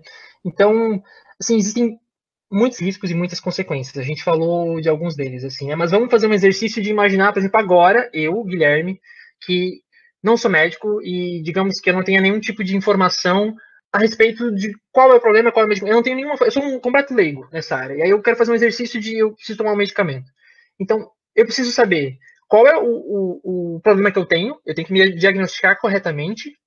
E isso já pode ser uma falha, porque eu posso fazer o meu autodiagnóstico errado. Eu preciso saber quais são as contraindicações desse medicamento e eu preciso saber como identificá-las em mim, o que é um outro, outra camada de, de erros. Eu preciso saber qual é a quantidade do medicamento que eu tenho que tomar, de quanto em quanto tempo eu tenho que tomar, por quanto tempo, por quantos dias eu tenho que tomar, e quais são os sinais que eu preciso identificar que mostram para mim que eu preciso parar de tomar aquele medicamento. Então, veja, em 30 segundos aqui eu mostrei pelo menos umas 5, 6 camadas de conhecimentos que o uso de medicamento obriga a ter. Você precisa saber todas as informações, mas a pessoa, quando ela começa a tomar por conta esse, esse medicamento, ela não tem esse conhecimento. Né? A começar pelo, pelo diagnóstico errado. E aí, o que, que acontece? Né? A falta desse conhecimento. Eu, eu vou citar alguns poucos exemplos aqui. Uma coisa que está muito grande hoje no mundo é resistência bacteriana. Então, o uso indiscriminado de antibióticos leva à seleção de cepas bacterianas mais resistentes, e aí a gente acaba num problema que a gente não consegue mais tratar infecções bacterianas, né? Não é uma realidade atual ainda o fato de a gente não conseguir, mas é para alguns casos já é e é um potencial, né? E, e aí isso vem do uso indiscriminado de antibióticos. A pessoa que para de tomar antes, ou que, ou que toma quando não precisa, né? A OMS lançou, se não me engano, 2019 ou 2018, uma lista com as priori com a, uma lista de prioridades, digamos assim, das bactérias que precisam ser mais estudadas e que a indústria farmacêutica deve focar no desenvolvimento de antibióticos. Então, uma lista de um lista assim, é, bactérias críticas ou prioridade alta, prioridade média, isso porque eles estão identificando em várias dessas bactérias que elas estão resistentes ao que a gente tem de melhor de antibióticos, antibióticos de última geração. Então a OMS acendeu esse alerta, ela falou, olha, indústria farmacêutica, foquem nessas três, quatro aqui, porque essas três, quatro, elas já estão resistentes ao que vocês têm de melhor de antibiótico. Então vamos focar nessas aqui. Chegou nesse nível, certo? Uma outra coisa, por exemplo, a Confederação Nacional de Transporte tem lá no site deles uma matéria que fala sobre o uso de medicamentos e dirigir. Qual que é a possível influência? Alguns medicamentos a gente sabe que podem induzir sono, eles podem deixar a pessoa meio grog, isso faz parte, às vezes, até do, do efeito benéfico do, do, coisa, do medicamento. Mas e aí a pessoa vai dirigir? Então tem que ter esse cuidado, né? É, lá no, no site da CNT tem é, essa ideia de que medicamentos podem afetar a locomoção do, do carro, né? A dirigibilidade do carro. Isso não só o carro, de operar outras máquinas pesadas para quem trabalha com construção civil, enfim, é, é perigoso, né? Tem aí caso de, de é, caminhoneiro, por exemplo, que acaba se envolvendo em acidente porque tomou medicamento. E a terceira coisa, a terceira consequência muito grande da automedicação é o favorecimento de cronificação de um problema. Então vamos imaginar aqui o meu caso. Né? O Guilherme, Guilherme tem dor na lombar, isso é verdade, eu tenho muitas dores na minha lombar. E, para mim, tem um analgésico específico que resolve essa dor e eu não sinto nada. Eu poderia tomar esse analgésico todos os dias, porque eu não ia sentir dor nunca. O problema é que eu preciso entender o que está causando essa dor, da onde vem essa dor. A dor ela é um sinal de alarme, é o teu corpo dizendo, olha, aqui tem um problema, preste atenção. É quase como um alarme de, de incêndio. Se eu ficar desligando esse alarme sem olhar o que está acontecendo, eu vou estar tá desligando o alarme sem apagar o fogo. E aí, essa dor minha, que pode ser uma dor na lombar, de uma posição meio torta, uma cadeira meio ruim, uma cama meio ruim, ela pode gerar um problema crônico. Então, eu preciso, né, eu não, não tomo esse medicamento todo dia, mas eu falo assim, eu poderia, uma pessoa poderia que parar de tomar medicamento todo dia e, e investigar essa dor. Então, a automedicação, ela gera essa consequência de cronificação de um problema que é um problema agudo, né? Mas pela conveniência do medicamento, a pessoa acaba silenciando é, esse, problema, né? E existem as consequências daí mais específicas, do tipo pessoas que têm relações de hipersensibilidade. Aspirina é um medicamento comum. As pessoas falam de aspirina como se fosse nada, mas tem gente que não pode tomar aspirina. Pessoas que são alérgicas a ácido acetil salicílico. Né? Aí você tem um medicamento que sozinho ele não apresenta nenhum risco, mas se você misturar ele com outro, pode ser fatal. Então, não é porque aquele medicamento sozinho não faz nada. Você tem que ver onde ele vai, qual é a combinação. Tem interação com comida, enfim, tem grupos de risco, crianças, idosos, pessoas doentes, gestantes, né? E toda aquela história de tomar coisa ah, o que é natural não faz mal, isso é uma consequência muito grave, porque as pessoas fazem chá de coisa que não deveriam fazer e tomam umas coisas muito loucas que a gente não sabe o que, que tem dentro e acabam tendo problemas sérios. Então, fechando um pouco essa parte das consequências, tá? Eu tomei a liberdade aqui de. Tomei a palavra, agora vou deixar vocês participarem um pouquinho mais do episódio. que é, eu posso falar um pouquinho sobre a prevalência da automedicação. Sacanagem. É, da automedicação no, no Brasil, tá? Existem muitos estudos é, eu trouxe alguns dados assim de, de um estudo em particular. A prevalência geral de automedicação, ela varia bastante de acordo com o estudo. Vocês vão encontrar 30%, 40%, 50%. Dando uma olhada, assim, eu não sou especialista dessa área de estudos epidemiológicos, estudos de, de automedicação, então eu dei uma olhada por cima de alguns estudos e eu encontrei uma tendência de ter maior, ali em torno de 60%, 70%, 80%. Então a gente pode estimar que não vai ficar muito longe disso. Imaginem que se. Vamos, vamos jogar para baixo, vai, para não correr muito risco. De 10 pessoas, 5 usem medicamentos. Caramba, é muita coisa. 50%. E ainda está abaixo do, dos estudos. Eu vi agora há pouco um estudo do Conselho Federal de Medicina, de, de, desculpa, Conselho Federal de Farmácia, que dizia que em alguns estados chegava a 80% de pessoas que fazem uso de automedicação. Então, é, é complicadíssimo, tá? Então, em termos de prevalência geral, vai ficar em torno disso. Eu estou com um estudo em particular aqui que mostra entre 19% e 30% de automedicação, tá? São valores um pouquinho mais baixos. Mas tem alguns dados interessantes. Por exemplo, nesse estudo, que chama Prevalência da Automedicação no Brasil e Fatores Associados, é um estudo de 2016, de um pessoal de São Paulo, eles mostram que as mulheres tendem a fazer mais uso da automedicação do que os homens. Tá?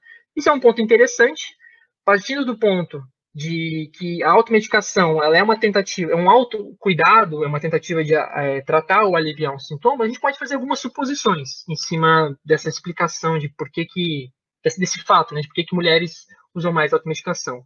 A minha suposição é de que as mulheres têm um olhar mais cuidadoso para si, elas têm um, essa tendência de ter mais autocuidado. Eles têm sempre aquela, aquela história de que homem para ir no médico tem que estar muito mal.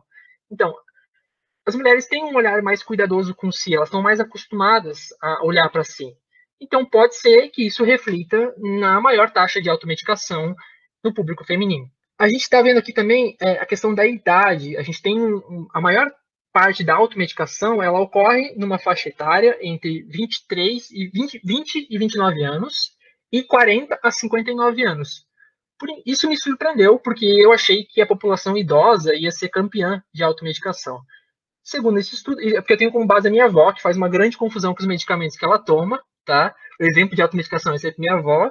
E eu posso falar porque ela não vai ouvir o podcast, tá tudo certo. Então, entre 20 29 e, e 40 e 59, essa é a faixa campeã de automedicação. Sobre, vamos ver aqui, sobre regiões do Brasil, o que, que nós temos de informação sobre isso, tá? A região sul, ela tem metade da taxa de automedicação do que a região nordeste. Então, temos aí diferenças gritantes é, nesse estudo aqui em particular, 23% dos entrevistados da região Nordeste faziam uso de, de automedicação, enquanto 11% da região Sul. Veja, é o dobro, né? Então, existe alguma coisa nessa região Nordeste que facilita, incentiva ou permite que as pessoas façam mais uso da automedicação. né? Um, aqui, ó, número de doenças crônicas. Quanto mais doenças crônicas, maior também a, a porcentagem das pessoas que fazem uso, uso de automedicação. Por quê? Quanto mais problema a pessoa tem, mais ela sente a necessidade de resolver aquilo, de tratar, de aliviar, de fazer o autodiagnóstico. Então, quanto mais doença, maior a chance da pessoa se automedicar. E aí, sobre. Eu não sei se alguém quer fazer uma pergunta, fiquem à vontade para me interromper aí, senão eu vou tocando. Geisa, fala aí, Geisa. Só eu, eu, tô, eu tô comandando o, o, episódio, vocês já viram, né? é isso aí, já é sócio, já é sócio. A gente já tem dois sócios aqui, que é o Gilbert, não? Ah, ele também já participou de alguns, já fez episódios que a gente aqui. Então vamos, vamos abrangendo aqui a organização Vencenciar, né? Fala aí, Jesus. Vamos dominar o mundo, né? Ig, você está pensando o que eu estou pensando? Não, e só fazer um comentário, porque é bem interessante, realmente estava rindo aqui sozinho, você falando, né? Eu lembrando, eu e Marquinhos recentemente tomamos a, a vacina para a Covid, e aí foi a AstraZeneca, e tem esse, né, esse buzuzu das pessoas aí que a AstraZeneca causa toda uma dor, uma coisa, não sei o quê, e vou morrer, e ai meu, né, os machão lá chorando, não sei o quê. E aí é, é gozado que na fila já da vacina, né, então a enfermeira fala ali, ah, você pode ter uma febrezinha, alguma coisa, eu acho que 100% das pessoas que estavam na minha frente saíram depois de tomar a vacina e foram diretamente para a farmácia para já comprar um analgésico e um antitérmico, porque talvez eles pudessem ter alguma coisa, então eles já, já saíram tomando ali da farmácia na hora. um exemplo disso, e aumentar muito mais esse dado aí da automedicação que, que tu mostraste. É, tomar a automedicação preventiva.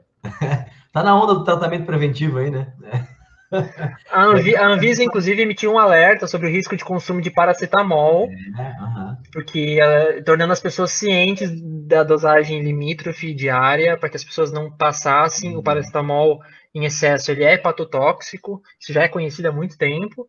Então, as pessoas tomando paracetamol a rodo por causa dos efeitos da vacina, e, assim, convenhamos, tem lá os seus efeitos, incomoda um pouquinho, mas na grande maioria dos casos, é, é, é, menos do que uma ressaca que a pessoa tem no final de semana, com corote. É, entendeu? Então não justifica, não justifica tomar o paracetamol só porque é o caso da vacina, daí depois vai lá e enche, enche os cornos lá e fica mal pra caramba, né? Então, é, enfim. Varia de uma pessoa para outra também, né, Gui? Eu tive zero reação, nada, nem dor no local, né? Nem dor no local. Eu ia, eu ia comentar, Gui, que eu, você falou antes de resistência a antibiótico e tal, né? É, que até uma coisa que é, é, é interessante de tentar explicar para alunos, assim, principalmente em primeiro ano, porque a, a, ideia que eles têm é que o antibiótico cria resistência. O antibiótico é um todinho para a bactéria, né? Tem que explicar um pouco de seleção natural e tal. Mas é, eu, eu tenho um problema, hoje já, né, o cara já mais velho aqui e tal, não, não, não tem mais tanto problema, mas tinha muito problema com amidalite. E eu tomei muita amoxicilina na minha vida. E chegou uma hora que não fez mais efeito, cara. Porque antigamente, antibiótico não precisava ter receita, tu comprava na farmácia. E eu, como bom brasileiro, antes de entrar na graduação, antes de saber né, dos problemas todos, tomava moxilina, automedicação direto, direto. Dor de garganta era farmácia, moxilina e isso aí. E aí eu fui fazer um, um tratamento, depois já de, agora, há menos tempo, e o médico me receitou a, a moxilina com clavulanato. Eu falei, cara, não vai funcionar. Não, vai funcionar porque é o clavulanato, melhora, mas pelo que eu dei uma pesquisada, o clavulanato ele só acelera o processo, a ação da moxilina, né? Não otimiza a ação dela, não, não é um outro antibiótico. Né? E de feito, tomei e não fez nem cosquinha. Tive que ir para azitromicina, né? Mas negócio de, resistência antibiótica eu, eu, vivo na pele, cara. Né? Às vezes outro eu preciso tomar uma medicação e não dá mais para ser moxilina. Eu nem, Marquinhos, eu não tinha problema crônico assim na garganta, mas a mox para mim também, raramente, assim, eu tive aí uns três anos atrás, na, na, fiquei ruim da garganta, assim, mesma coisa. Uh, o médico, ah, vamos começar com a MOX, papapá, papapá. Eu falei, cara, não vai funcionar, vou voltar aqui, dito e feito, voltei piorado lá, tive que ir para as intromicinas. É, mas acho que aqui a, a, a, a, população de bactérias, que geralmente dor de garganta é streptococcus, né? É, a população de bactérias da, do, de streptococcus é, já é resistente, cara. Eu acho que se tiver uma dor de garganta mais fortinha aí, já não dá certo não funciona a amoxicilina, né? E aí o pessoal tomando agora azitromicina a rodo no kit Covid. Daqui a pouco nem a azitromicina funciona, que é um antibiótico fantástico, né? De primeira escolha aí para tratar né, infecções de, de via respiratória. merda. É um buraco sem fundo. É, vai. É, e uma parte dos dados de automedicação no Brasil, não é esse estudo em particular que eu estou falando, mas eu vi alguns outros em que mostram que 10% da automedicação é de antibióticos. E isso a gente não pode assim, frisar o suficiente de quão, quão impactante isso é. Hoje, por exemplo, sepse, que é uma doença inflamatória sistêmica, mata 11 milhões de pessoas anualmente, sabe? É uma coisa muito grande. E não é só infecções por, por, bactéria, é uma coisa um pouco mais complexa do que isso, mas assim, envolve muito infecção primária infecção secundária por bactéria. E, e essas, essas infecções precisam ser tratadas de alguma forma. Então, coletivamente falando, se a gente é, faz uso indiscriminado de, de antibióticos, a gente não está complicando só nós como indivíduo, a gente está complicando todo mundo, entendeu? Porque você está gerando novas é, bactérias multiresistentes e é isso a história lá na ponta, com pessoas morrendo por infecções que antes eram tratáveis e não são mais. É, aí, assim... hoje, hoje a gente tem essa noção, e eu, como professor de ensino médio, falo isso com muita ênfase para meus alunos, mas eu lembro de no, no, meu ensino médio, ninguém falou isso para mim, não, cara. Foi aprendendo na graduação, né? Aí que eu deixei de me automedicar com antibiótico. É, e aí, nessa linha, a gente pode seguir aqui com, com um estudo que mostra quais são os medicamentos que mais fazem parte da, da automedicação. Né? Eu falei que alguns estudos mostram 10% de, de antibióticos. Então, nesse estudo em particular aqui, mostra que 33%, ou seja, um em três, é, são os analgésicos, né? Aquela velha história da dor, eu falei da história da, da dor da, da minha lombar, é muito conveniente. Eu tô com dor, eu chego em casa, tomo um negócio, é, eu não faço isso, mas eu poderia fazer. E aí resolve minha dor, tranquilo. Aí no outro dia sentiu dor, toma de novo. E assim vai, é muito conveniente. Então, analgésico, a dor é uma coisa muito comum nas pessoas, é uma coisa é, complicada, associada com, com, com, outros problemas psiquiátricos. Então, é, tá fácil. O analgésico geralmente é bastante eficaz. Por isso, esse, essa, essa situação reflete aí nos 33% de automedicação com analgésico, né? E é importante falar que às vezes a automedicação, às vezes não, né? Muitas vezes ela não é só de um tipo de medicamento, né? A pessoa que se automedica com analgésico provavelmente se automedica com outras coisas também, né? Aí aqui em, em segundo lugar a gente tem os relaxantes musculares, em terceiro com, com 11% a gente tem anti-inflamatório, anti-reumático, e aí vai, né? Preparações para tosse resfriado, suplementos em geral, medicamentos antiácidos, isso é bastante importante, uh, hormônios sexuais moduladores do sistema genital, medicamento para transtornos gastrointestinais, vitaminas, antibióticos, enfim. Então, os campeões de automedicação são os analgésicos, os relaxantes musculares e os anti-inflamatórios, né? Mas eles não, não necessariamente são os mais perigosos. A gente tem que sempre lembrar dos, dos antibióticos, um ponto de vista coletivo, né? E individualmente, assim, quais os princípios ativos que são mais consumidos, né, do ponto de vista de automedicação? A campeã é a dipirona. 15% da automedicação é de dipirona. Né? E quando não é dipirona, são as, aqueles outros conhecidos. A gente falou aqui do paracetamol, né? tem aqui de cofenaco, tem as mil e uma misturas diferentes dentre esses princípios, entre esses princípios ativos. Né? Então, você tem dipirona pura, você tem dipirona com, com cafeína, com orfenadrina, você tem paracetamol com diclofenaco, enfim, só o paracetamol tem mais de 100 apresentações diferentes, né? E as pessoas às vezes têm que ficar atentas para isso, porque elas estão tomando paracetamol sem saber que tem paracetamol naquele medicamento. Pode, pode acontecer também. Mas enfim, então em termos de automedicação no Brasil, eu acho que a gente deu uma, uma arranhada assim por cima. Obviamente é uma área muito, muito complexa, e mas eu acho que deu para dar um panorama legal, assim, né? Não, foi ótimo, foi ótimo. Já esclareceu muita coisa, cara, muita coisa mesmo. Bom, mais um episódio sensacional com o nosso é, quase doutor Guilherme Fadani né? Quase, faltam dois aninhos. Pô, tá, tá, tá no caminho, tá no caminho, show de bola. Né? Cara, a gente só te agradece mais uma vez. E é sempre assim, né? A gente você vai falando aqui, eu já vou matutando e vou anotando umas coisas aqui no, no bloco de notas do celular de possibilidades de episódio no futuro. eu, eu, pensei aqui numa, na questão de dependência é, de medicação, né? Eu, eu há, há cerca de uns oito anos atrás, perdi um colega, professor, ele era dependente químico de morfina. Ele tinha um cálculo renal e um amigo médico começou a dar morfina para ele. Não, a receita aqui é morfina, morfina. Então, isso, ele, virou dependente químico, ele não conseguia mais né, é, é, é, fazer as coisas sem morfina, e isso levou à falência do fígado dele, né? Cirrose por conta da, da, da morfina. Então, a, a, gente pensa muito em dependência química de, de drogas ilícitas, né, e tal, é, ou até de drogas listas, mas de para fins recreativos, né? Álcool e tal, mas a gente tem dependência química de medicações, né? Acho que isso daria um episódio bem bacana. Daria sem dúvida um episódio sobre drogas psicotrópicas aí é fantástico, né? E tem muitas outras coisas. A gente poderia fazer episódios sobre, só sobre propaganda, propagandas históricas. A gente poderia Não. falar sobre, sei lá, exemplos de, de medicamentos, é, entrar mais a fundo, assim, quais são os medicamentos que são abusados aqui, quais são os riscos individualmente de, de cada medicamento. Enfim, tem até onda no TikTok hoje em dia que incentiva as pessoas a abusar de medicamento, enfim. Né? É, Ideia não falta, né? É isso aí. Não, né, não falta. A gente, galera aí que, que ouve a gente vai, ver, vai ouvir muito o Gui por aqui ainda. A gente vai trazê-lo outras vezes, com certeza.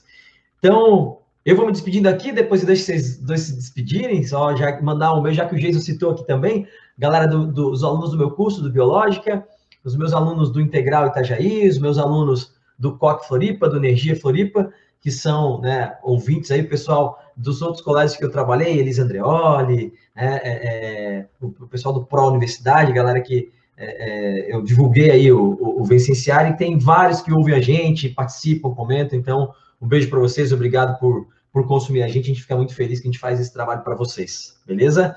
Gui, obrigado, Geis, obrigado, né, uma boa noite para vocês, obrigado por estar junto mais uma vez, Parabéns pela aula aí, Gui. Um abraço. É sensacional esse episódio, Marquinhos. Realmente também anotei várias coisinhas bem interessantes aqui que a gente pode discutir no, no futuro, né? Quando a gente entrar nessa série aí de falar das drogas de abuso, de como elas atuam no nosso cérebro, já temos aqui, né?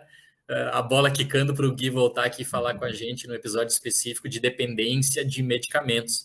A mensagem em geral que eu gostaria de deixar para vocês, baseado em tudo isso, nessa aula fantástica que, que o Guilherme deu aqui hoje para a gente, é de que, na mesma analogia que o Guilherme utilizou, o medicamento ele deve ser aí encarado mais ou menos como uma maneira de apagar um incêndio.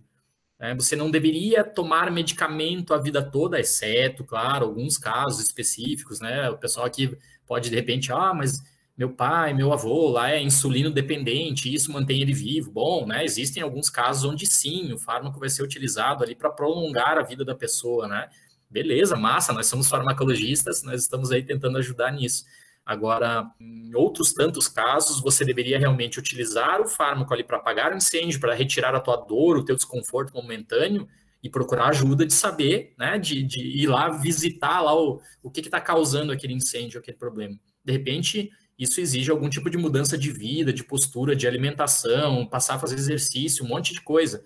E aí depende de vocês, né, pessoas? Depende do paciente, como a gente fala, né, esse, esse termo está até caindo em desuso ultimamente, que paciente é o cara que espera ser tratado, ser curado. Né? Então, você tem que ser um sujeito ativo na melhoria da tua vida. Né? O fármaco vem para te ajudar, mas talvez você não precise ficar a vida inteira com ele.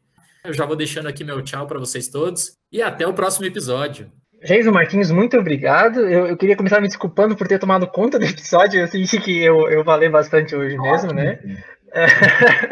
É, é, é, essa parte de automedicação, ela, ela é uma bandeira minha, assim, própria. Eu, eu, eu gosto muito disso, eu, eu, gosto de conscientizar as pessoas disso, então eu me empolgo, eu me empolgo. E como eu já dei aula nesse contexto, eu vou falando, vem aparecendo coisa na minha cabeça, eu vou falando mais. E aí teve até coisa que vocês não fizeram pergunta, eu falei mesmo assim. Então, é, é isso aí. Desculpar, a gente ia agradecer, porque esses assuntos assim, naturalmente, eles vão enriquecendo o episódio, cara. e, e, e tomar conta. A, casa é sua, brother. A casa é sua, né? Foi, a, não, não, te preocupa que é, é, é a gente traz aqui o, o convidado para ensinar a gente, então você fez o seu papel de forma brilhante. Obrigado. Massa, massa. Então tá, então obrigado a vocês, obrigado aos ouvintes aí também e até uma próxima. Um grande abraço. Gente, obrigado. Continue ouvindo, ouvindo a gente. A gente está sempre tentando trazer conteúdo relevante para vocês. Valeu, galera. Um abraço. Até mais. Sigam o Vencenciar nas redes sociais, arroba Vencenciar no Instagram e no Twitter. Temos página no Facebook, temos canal no YouTube. O nosso e-mail é vencenciar.gmail.com. Por esses canais você pode tirar sua dúvida, mandar sua crítica ou sugestão. Estamos nos principais tocadores de streaming de áudio. Estamos no Anchor, Apple Podcasts, Google Podcasts, Spotify, Podtail, Breaker, Castbox e logo estaremos em outros.